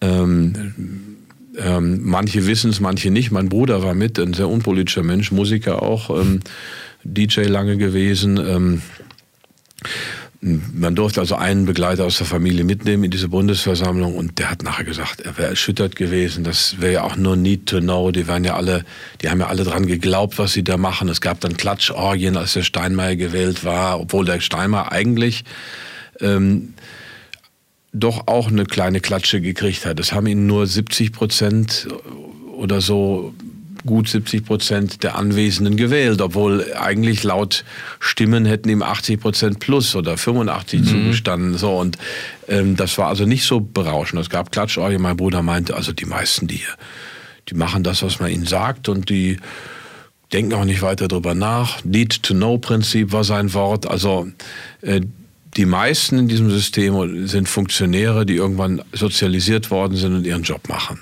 Tu, die uns, nicht tu uns den Gefallen und den Zuschauern erklär das Need-to-Know-Prinzip kurz bitte. Ja, need to know. Also ihr kriegt nur das gesagt oder zu wissen, was ihr wissen müsst, um euren Job, um eure, eure Rolle auszufüllen. So, und dann heißt es eben Welt Steinmeier ähm, und das war's dann und deswegen und deswegen, dann machen die das und denken auch nicht weiter darüber nach. Also wer weiß davon? Scholz traue ich so. Ähm, ein Bill Gates ist ein kluger Mann, der wird sich sehr genau Gedanken gemacht haben, wie unser System funktioniert. Ein Jeff Bezos wird das, ein Elon Musk auf seine Art. Ähm, Welche Rolle spielt das World Economic Forum aus, aus deiner Sicht, Klaus Schwab? Das wird ja auch immer wieder, jetzt auch gerade in den alternativen Medien. Ja, wer, wer, ist Täter, wer nicht? Ich äh, bin Mitglied in der Atlantikbrücke seit 2000, mhm. seit 19 96 oder so, 95. Ähm, bin da sehr selten, werde auch sehr selten eingeladen. Zu den Jahreshauptversammlungen muss man mich einladen. Ähm, ist ja ein Verein. Ähm, kenne viele Insider und, und, und war ja früher in den USA, da an der Princeton University, hast du ja Kontakt zu äh, Entscheidungsträgern. Das ist ja eine Elite-Uni, das System ist ein bisschen anders als bei uns zurück zum World Economic Forum. Also ich glaube schon, dass so ein Forum eine unglaubliche Wirkmacht entfalten kann, indem es Szenarien entwickelt. Also wenn, sagen wir, mal, wir haben dann Vordenkerstab oder es gibt Foren, da wird einfach diskutiert. Durchaus offen, aber dann kristallisiert sich raus, aha, Pandemie könnte die Bedrohung der Zukunft sein ah ja, wie kann ich damit Geld verdienen, wie kann ich auf den Zug aufspringen und dann fängt auf einmal so ein Zug an zu fahren und dann kriegt das eine unglaubliche Wirkmacht. Also das, die, die ähm, World Economic Forum ist sicherlich kein Entscheidungsgremium, was ähm, irgendetwas entscheidet und was einen Masterplan verordnet. Aber wenn da in irgendeinem Policy-Gruppe quasi ein Szenario als interessant oder als mögliches entwickelt wird. Und wenn die mächtigsten Konzernlenker der Welt und die mächtigsten Staatslenker der Welt denken, ah ja, in die Richtung könnte das gehen, was heißt das für mich und so weiter, so werden dann wir haben im Englischen Alignment, also ein gewisser Gleichklang der des Denkens oder des Handelns wird dann so mehr oder weniger automatisch geschaffen. Aber es wird ja auch, es wurde ja auch tatsächlich vorgegeben. Diese Szenarien sind ja hier Event 201. Das ist ja nicht nur, dass es sich irgendwie gleichklangmäßig entwickelt, sondern es sind ja wirklich ganz harte Vorgaben gewesen. Ja, das ist dann schon später. Also ich meine, sagen wir mal, diese, diese, diese Pandemieübung. Ja, genau, dass, mhm. dass da drin stand, irgendwie ja, die Journal der Journalismus 2019 muss diese das, ich, Rolle ja. übernehmen, die Politiker müssen diese Rolle übernehmen mhm. und das ja, muss hier verzahnt werden. Ja, ich meine, ich, ich weiß, ich kenne dieses Forum, ich weiß nicht, wer es ähm, initiiert hat. Ähm, das ist natürlich schon eine spätere Phase. Sagen wir mal, wie, wie kam es überhaupt, dass das Pandemie-Thema auf einmal so ähm, wichtig war. 2009 hatten wir schon diese Vorübungen, da liefen ja auch schon in einigen Praxen die Leute mit Masken rum. Da waren ja schon durchaus mhm. ähnliche Ansätze wie 2020. Und da war ja auch schon Drosten, der, der, Drosten war der Top-Virologe und ich glaube, Wieler war damals schon RKI-Präsident. Ja, ja, das weiß ich nicht, aber Drosten war derjenige, der Panik gemacht hat und Wodak war der, der es gestoppt hat. Mhm. Ähm, also dieselben Protagonisten zum Teil. Da gibt es ja die Arte-Dokumentation, genau. äh, Profiteure der, der Angst, Angst ja. genau. Ähm, also wie kommen wir überhaupt dann drauf? Und ich meine, 201 ist dann ja schon eine sehr späte Phase, wo sich das quasi schon sehr verdichtet hat. So, und dann wird es natürlich immer konkreter. Aber wie werden überhaupt solche Szenarien mal in die Welt gesetzt? Und, und ähm, oder ähm, wie kommt es, dass äh, es in der Ukraine so brutal kriselt? Also nehmen wir, nehmen wir das Buch Die einzige Weltmacht von Zbigniew Brzezinski, dem... Ähm, steht ja alles drin. Steht alles drin. Ähm, wo es also wirklich darum geht, ähm, Ost, äh, Mitteleuropa ist der, äh, also Eurasien ist der Schlüssel zur Weltherrschaft. Wie kann Amerika seine Führungsrolle behalten? Und Ostmitteleuropa, speziell die Ukraine, ist der Schlüssel zu Eurasien. Ähm, und dieses Buch ist ja im Kopfverlag veröffentlicht worden, äh, wirklich angesehen, oder nicht angesehene, aber einer der Establishment-Figuren Amerikas. Und Kopp hatte die Rechte erworben, hat sich gut verkauft und dann wurden völlig unüblich fürs Verlagsbusiness wurden die Rechte nicht mehr verlängert. Dasselbe für äh, Massenmigration als Waffe. Ein Buch einer äh, Professorin der Cornell University, ähm, 2011 geschrieben. Auch da hat Kopp die Rechte erworben und nach ein paar Auflagen wurden die Rechte nicht verlängert. Auch völlig unüblich im Verlagsbusiness. Also ich will damit sagen, es gibt Szenarien, es gibt ja auch die Szenarien 2010 der Rockefeller Stiftung zur Pandemie. Das eine gleicht ja erschreckend dem tatsächlich eingetretenen. Ähm, und diese Szenarien ähm, entwickeln Wirkmacht. Also das World Economic Forum ist für mich so ein Katalysator, wo neue Ideen entstehen, aber Ideen einer globalen Elite, was ich immer noch für mich nicht ganz auseinander ähm, klamüsert habe, ist, ähm, warum China, warum der Gleichklang zwischen China und dem Westen so massiv ist. Ähm, das ist ein Rätsel. Ich habe ein paar potenzielle Antworten drauf, aber ähm, das ist für mich noch nicht ganz gelöst. Mhm. Die Bilderberger, welche Rolle spielen die?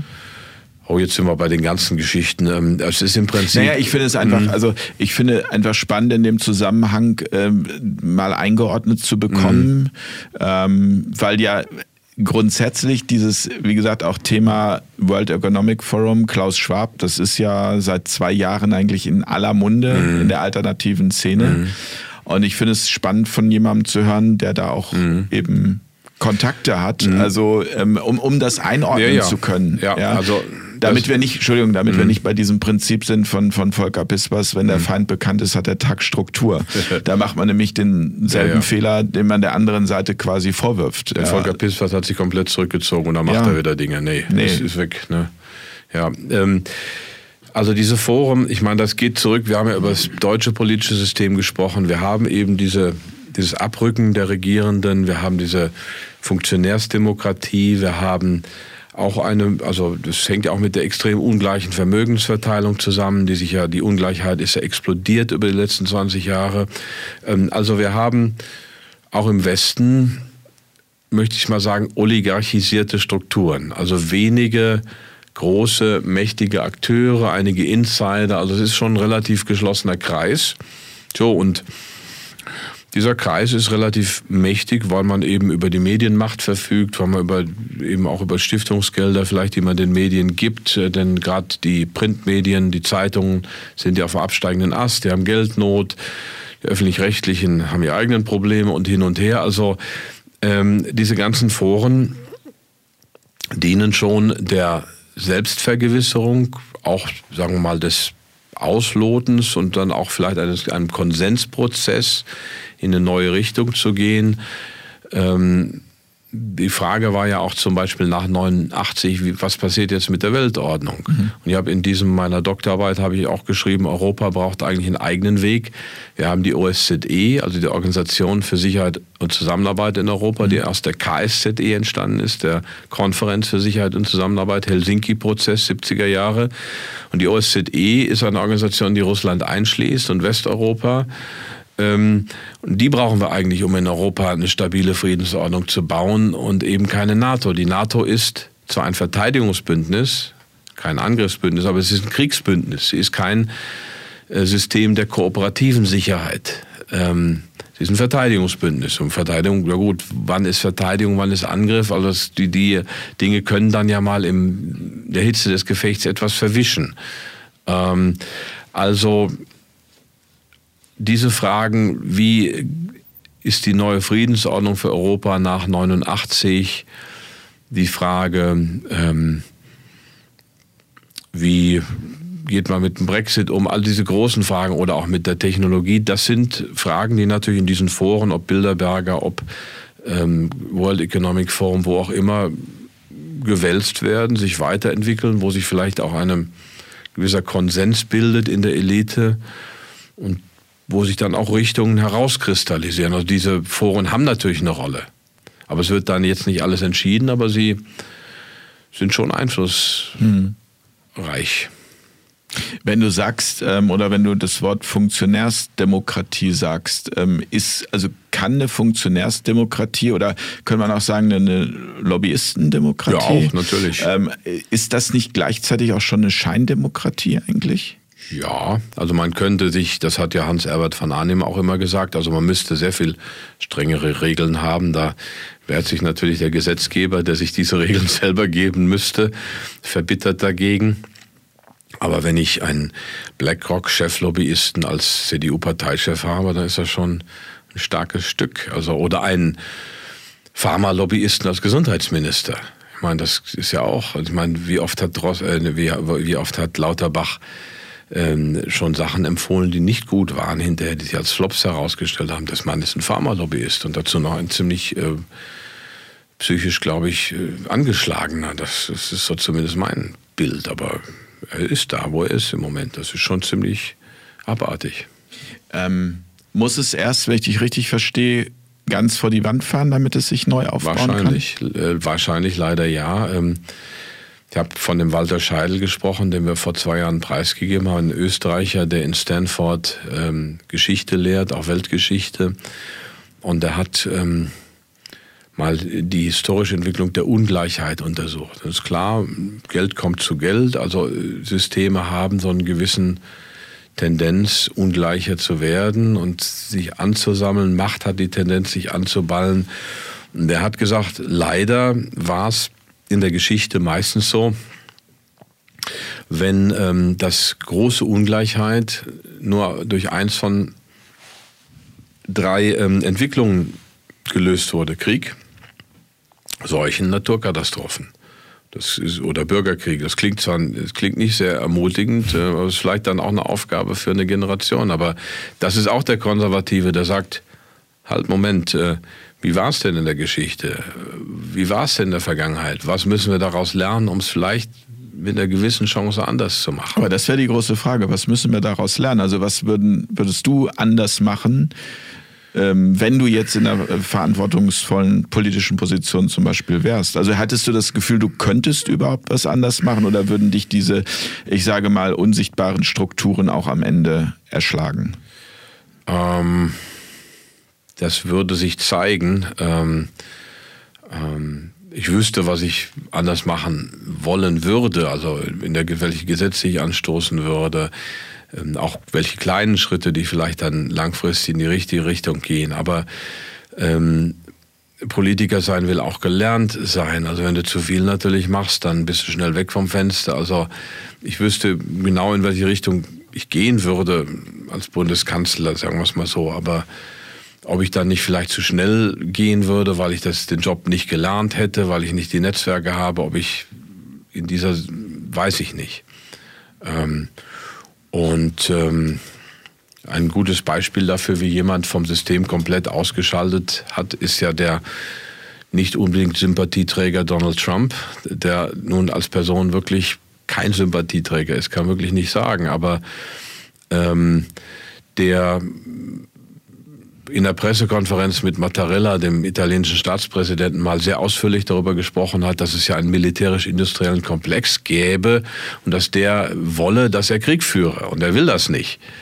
Also er hat ja auch den Drohnenangriff und den, den Bombenangriff auf den Iran 20 Minuten bevor, der war schon angeordnet, hat den gestoppt, weil es da ja einen Zwischenfall gab mit der Drohne und hat das gestopft, gestoppt. Also Trump mag ein unsympathischer Mensch sein, aber er war Geschäftsmann und er war Antikrieg. Antikrieg, das ist ja, also ich meine, das ist ja auch das, so und wie man dann so jemanden, der auch das Land aus meiner Sicht nicht gespalten hat, sondern die Gespaltenheit des Landes zum Vorschein gebracht hat. Ähm, denn die USA sind gespalten. Es gab schon unter Obama 2000, ähm,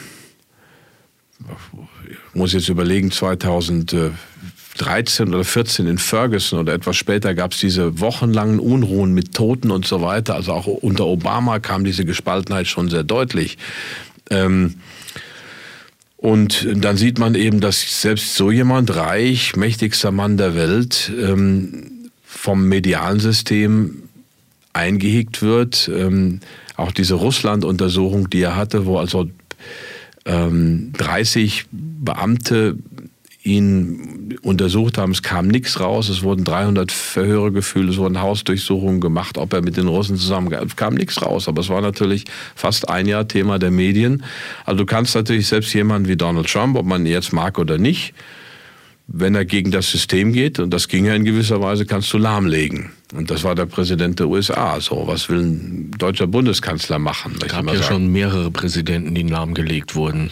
Ja, sogar also amerikanische. Bis, bis hin zu ähm, bis hin zu, jetzt kommen wir ganz, ganz gefährlich. Aber ich meine, ich gucke mir die Sache von Daniele Ganser. Habt ihr den schon mal hier gehabt, Daniele Ganser? Ja, der war in einer unserer ersten Sendungen. Ah ja, ja. Ich habe, ich hab, äh, da war noch nicht so, da war auch das Land noch ein anderes. Ich habe für ihn eine Vorlesungstour durch vier Universitäten organisiert 2017. Münster war er, in Frankfurt war er, in Köln war er, hat er 600 Leute gehabt. Also haben wir, haben wir veranstaltet. Und damals haben wir sogar noch den Hörsaal gekriegt. Das war ein Jahr später schon nicht mehr möglich. Also das ist jetzt fünf Jahre her. So, und ich gucke mir gerne Daniele Ganser an zu diesen Themen wie, ähm, wie Kennedy. Und ich meine, der ist, hat seine Thesen, aber arbeitet die nüchtern auf. Ich guckt es euch an, Leute. Ich meine, die eure, eure Zuschauer werden sowieso die Dinge sich anschauen prüft das, denkt drüber nach, aber bitte nicht einfach also das ist der genau das ist der Punkt. Also das das ist dieses, was ich eben auch mit diesem äh, Zitat meinte: ähm, Kontaktschuld widerspricht äh, Journalismus. Das kann man nicht nur auf Menschen, sondern auch auf Themen übertragen und ja, sagen, richtig. warum darf man nicht bei allem fragen? Also äh, je weniger ich Fragen stellen mhm. darf, umso neugieriger werde ich. Das ist einfach das. So also so habe ich Journalismus gelernt. Mhm. Also alles andere wäre für mich dann kein Journalismus. Mhm. Also ich habe jetzt noch von der konservativen Bloggerin zufällig gestern gelesen, also Leute, bei mir hört es auf, wenn jemand mit 9-11 anfängt. Der wird sofort geblockt, keine Diskussion. Und ja. die könnte auch den Namen nennen, man kennt sie, diese, diese Bloggerin, die ist auch eigentlich ganz pfiffig, so was sie so schreibt und so weiter. Naja, ähm, ich saß mit einem Professor, Ingen Doktor Ingenieur zusammen, einer der Sprengstoffexperten überhaupt. Ähm, deine Modelle laufen auf verschiedenen in, in vielen Hochschulen für Sprengstoffsimulation. Mhm. Der sagte mir, 9-11 saßen wir in einer kleinen Fachkonferenz und dann passierte das und wir haben uns alle angeguckt, haben gesagt, ich persönlich kann mir kein Urteil darüber erlauben. Ich gebe das nur wieder, was dieser mhm. Sprengstoffexperte, ähm, wirklich ein renommierter Mann, Doktoringenieur, also ist ja auch kein einfaches Studium, das ist äh, Promotion der Ingenieurwissenschaften, Professor für Sprengstoffkunde, äh, was der mir gesagt hat. So, und man, man muss Fragen stellen. So, und ähm, Früher hieß es, das wird man ja noch sagen dürfen, das wurde dann verboten. Mittlerweile wird vielleicht auch verboten, das wird man ja noch fragen dürfen. Also ich meine, ich übertreibe, aber äh, vielleicht übertreibe ich auch nicht. Aber ähm, viele Menschen sind aufgewacht, aber noch viel mehr merken gar nicht, wie sich unser Klima ändert. Und das ist das, was ich ja in Bezug auf den Zyklus sagte. Wir stehen oder sind mitten in einer grundsätzlichen Transformation unserer Gesellschaft und Richtung mehr autoritär, Richtung ähm, mehr verordnet. Ich, ich habe es neulich schon mal gesagt, obwohl es mir immer wieder schwerfällt, aber es ist wahrscheinlich auch ein Stück weit dieses Prinzip Lernen durch Schmerz.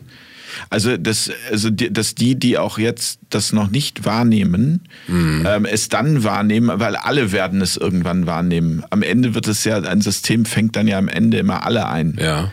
Ja, wenn dann einmal wie damals in der DDR die Mauer hochgezogen ist, dann ist sie zu. Dann kommt man halt nicht mehr raus, egal wie man vorher dazu stand und sich vielleicht irgendwie, ach, das werden die eh nicht machen. So. Ja, dann und dann ist sie aber plötzlich da. Und dann mhm. ist aber so. Und das meine ich damit, dass ich glaube, für mich ist dieser Punkt, also meine Wahrnehmung ist schon, dass immer mehr Menschen Fragen stellen. Mhm. Ich glaube auch jetzt, dass diese Energiekrise das nochmal wirklich beschleunigt. Ich glaube auch aus der spirituellen Sicht heraus, dass Wandel Druck braucht, Evolution braucht Druck, damit ja, Dinge ja. sich verändern, weil vorher, vor zwei, drei Jahren, als wir dachten, es sei noch alles gut, war bei Weitem nicht alles ja, gut, aber absolut. es kommen jetzt halt einfach ganz mhm. viele Punkte auch an die Oberfläche. Mhm. Ja.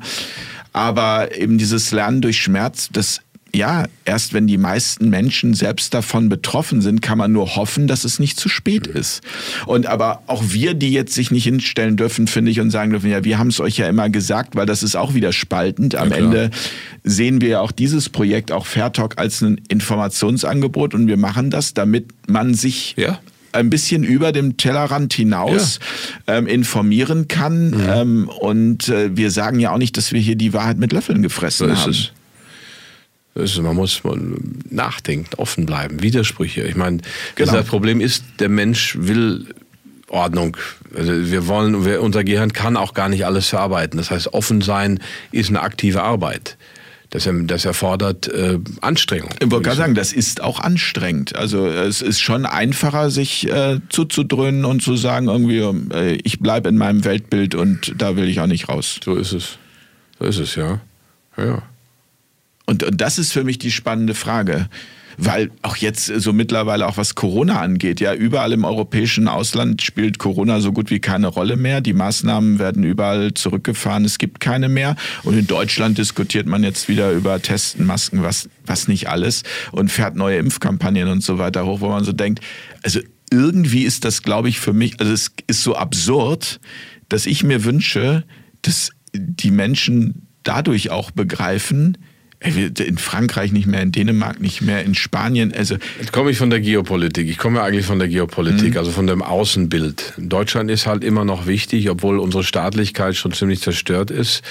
Deutschland ist ein zentrales Schachfigur auch noch. Ähm, man braucht uns, um die EU zu finanzieren. Man braucht uns, äh, um die Embargos gegen Russland, die ja vor allem Deutschland treffen und Österreich. Also die Leit, die Länder, die am meisten ähm, Kosten zu tragen haben unter diesem Krieg, sind natürlich ganz weit vorne die Ukraine. Ähm, das ist keine Frage. Da ist viel echtes Leid und Tod und äh, Verbrechen und so weiter. Aber ökonomisch sind es Deutschland und Österreich, die den Hauptlast der Sanktionen tragen, weil die Sanktionen auch ganz anders konstruiert sind in Amerika. Aber Entschuldigung, wenn ich da einmal unterbreche, ja. da muss ich einmal zwischengehen, weil ich mich frage, wovon denn noch, wenn alles zusammenbricht? Also wer so, also wo kommt denn das Geld her? Ja, das werden wir dann sehen. Noch ist es ja nicht zusammengebrochen, aber wer weiß, wie es in drei oder vier Monaten ist. Auf jeden Fall werden wir ja eingeschworen auf diesen Sanktionskriegskurs, hohe Energiekosten. Gleichzeitig müssen wir noch ähm, die EU mitfinanzieren als maßgeblicher Hauptfinanzier und so weiter und so fort. Das heißt, es gibt auch viele Interessen des Auslandes und sagen wir mal so in diesen internationalen Foren. Ähm, Zeitungen wie die Zeit oder der Spiegel vertreten eben auch Standpunkte, die, sagen wir mal, eher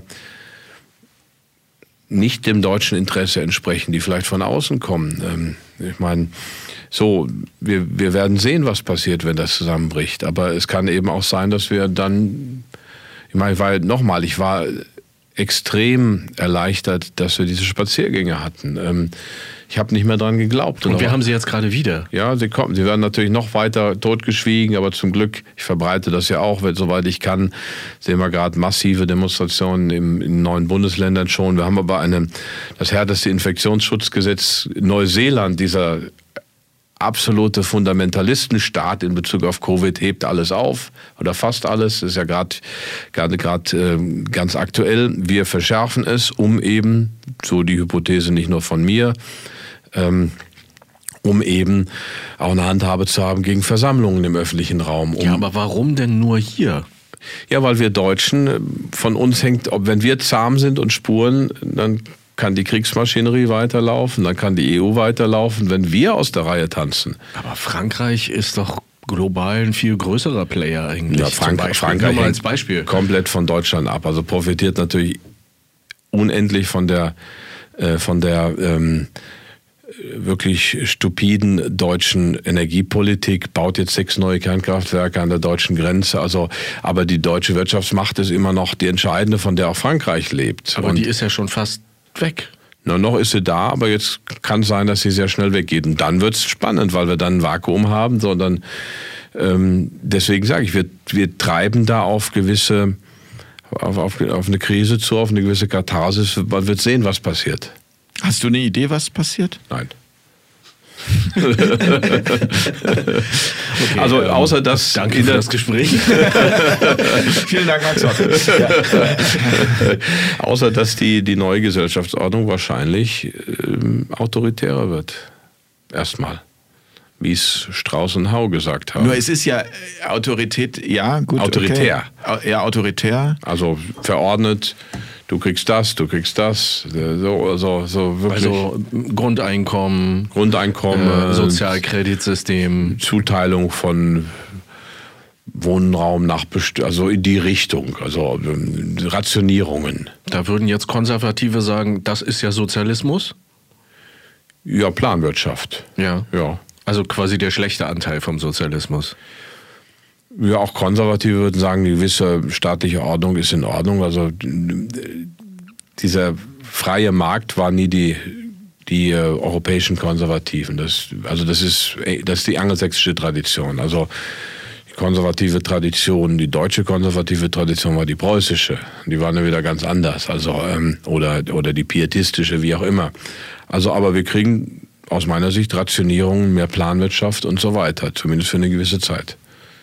Was nicht schön ist, was hoffentlich auch nicht kommt, also wenn ich es mir aussuchen könnte, aber das, ähm, die Prognose, dass das also relativ wahrscheinlich ist, das glaube ich schon. Aber ist das eine Prognose für mehrere Jahre oder ist das eine Prognose für, also das ist dann quasi die Spitze des Eisberges und dann merkt die Mehrheit, so geht's nicht und dann dann wird es wieder gut. Also in was für Zeiträumen denkst du? 10 bis 15 Jahre, 20. Also es, es kippt erstmal die Gesellschaftsordnung. Und dann wächst eine Generation auf mit so einem Umfeld und die fängt dann wieder an, sich frei zu schwimmen und so weiter. Also da geht's, also da sind wir wieder bei den Zyklen, die aber die, es braucht halt die Zeit, um äh, und ähm, hm. Ja, ich meine, selbst ähm, die, die Griechen hatten ja schon so ein Geschichtsbild, was auch zyklisch war. Also von, es gibt äh, eben die Herrschaft des einen, das ist die Monarchie, das ist die gute Seite oder die schlechte Seite. Wenn einer herrscht, ist Tyrannis. Oder wenn wenige herrschen, das Gute ist die Aristokratie, das Schlechte ist die Oligarchie. Und wenn viele herrschen, das Gute ist die Demokratie und das Schlechte ist die Ochlokratie. Und auch die haben so einen Zyklus gehabt. Also man muss das nicht eins zu eins sklavisch sehen, dass das sich so wiederholt. Aber es, gibt natürlich schon Abfolgen. Und ich glaube, wir haben doch die letzten 20, 30 Jahre eine ziemliche Auflösung von Staatlichkeit gesehen. Wie gesagt, Lobbyisten sitzen auf Ministerposten und so weiter. Ich glaube, wir werden in eine etwas autoritärere Gesellschaft fallen erstmal. Hast du mal drüber nachgedacht, Deutschland zu verlassen?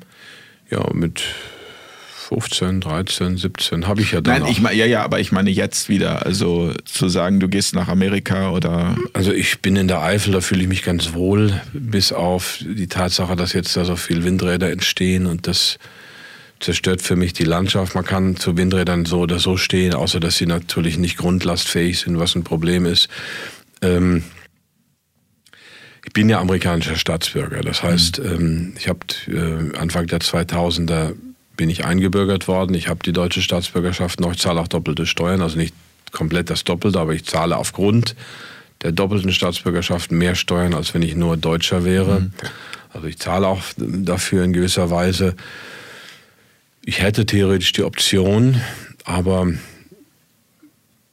ich fühle mich diesem Land doch so verbunden, dass ich also nicht ernsthaft darüber nachdenke. Aber es ist, es ist irgendwo nicht beruhigend will ich nicht sagen, aber es ist, ähm, schafft einen Freiheitsgrad mehr, wenn man weiß, dass man die Option theoretisch hätte. Das lässt einen dann auch ein bisschen beruhigter hier ausharren in gewisser Weise. Ja, ist es trotzdem so, dass du, wenn du das jetzt alles in Summe so ähm, zusammenzählst, für dich so, dass du auch Angst kennst? Also, dass du Angst hast vor dem, was kommt? Also Angst auch in Bezug darauf natürlich, dass wir, wir leben ja nicht also auf einer Insel. Wir sind ja nun mal zusammen. Das heißt, Unruhen oder andere ähm, Ausschreitungen, was auch immer, äh, betreffen ja am Ende auch wiederum jeden. Da kann man sich ja noch irgendwie, keine Ahnung, noch so hohe Mauer um sein ja. Haus bauen. Nein, aber Angst, Angst habe ich da nicht. Ich kenne, ich habe Sorge. Ähm, Sorge um unser Land, Sorge um, um die Menschen. Ich habe auch eine gewisse Trauer, wenn ich sehe, was, was passiert. Also Trauer ist eher das Gefühl, und, ähm, ähm, was passiert in diesem Land, aber Angst kenne ich in der Form nicht. Außer, dass mir der Himmel auf den Kopf fällt. Angst vorm Tod? Nein.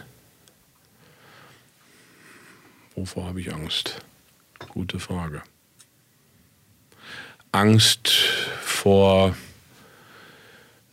Angst, das eigene Potenzial nicht erfüllt zu haben das ist vielleicht eine gewisse Angst, die ich habe. Also, dass, dass, ähm, dass ich nicht das gemacht habe, was ich hätte machen können oder das. Also Angst vor ungelebtem Leben, also das, was du noch gerne gemacht hättest? Ungelebtem Leben und unerbrachten Beiträgen, so, also so kann man das sagen vielleicht, ja. Das ist meine größte Angst. Hm. Und so, so ein, zwei Dinge möchte ich schon noch irgendwie auf den Weg bringen. Und da bin ich gerade in der Findungsphase. Jetzt ist es gerade mal jetzt ist wichtig, dass ich mich um meine Firmen kümmere, dass, ähm, dass ich da ähm, voran mache. Aber dann so ein, zwei Sachen, ähm, mal gucken, was da noch kommt. Spock, hast du noch eine Frage? Ich, ja, ich hätte tatsächlich noch eine. Ähm, und zwar habe ich mir vorhin was aufgeschrieben. Du hattest gesagt, ja, äh, ähm, Scholz bekommt es verboten. Da hast du, glaube ich, gesagt, irgendwie ähm, Deckelungen oder sowas mhm. äh, anzuordnen. Und da habe ich mir aufgeschrieben, ohne Beweise bleibt das wieder etwas, was uns sofort als Verschwörungstheorie ähm, um die Ohren gehauen um wird. Um die Ohren gehauen wird, genau. Ja, wie kann man sowas, wie kann man sowas sagen? Ja. Ähm, die, die, die Formulierung war natürlich bewusst provokativ und ja, überspitzt. Es war jetzt keiner, wird sicherlich keiner da gewesen sein, der sagt, du Scholz, du machst das nicht. Aber. Gut, aber das ist ja, viele Leute sagen das ja und es sieht ja auch so aus. Sieht, ja, aber nein, ich meine, als Politiker habe ich ja sehr feine Antennen.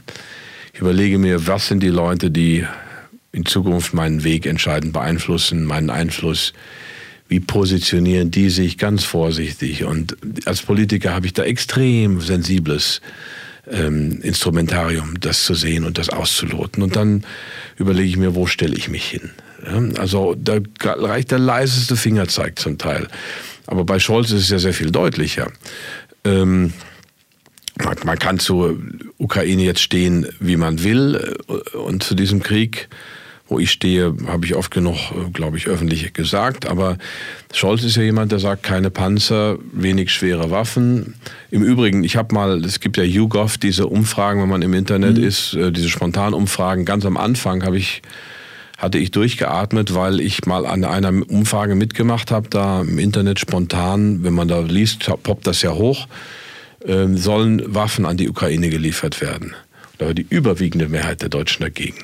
Und nach drei, vier Wochen Medienbeeinflussung waren sie alle dafür Waffen. So, ähm, Scholz, also wie bekommt das verboten? Verboten im Moment nicht, aber er kriegt sehr stark natürlich eins über den Deckel, weil er sich immer noch weigert und ähm, zurückhält mit Panzern und so weiter. Von wem denn? Von den Medien wieder, Von den oder? Medien und die Medien haben natürlich möchte sagen, das sind tatsächlich zum Teil starke US-Interessen dahinter. Springer gehört den USA, also Friedrich Springer hat an Private Equity verkauft.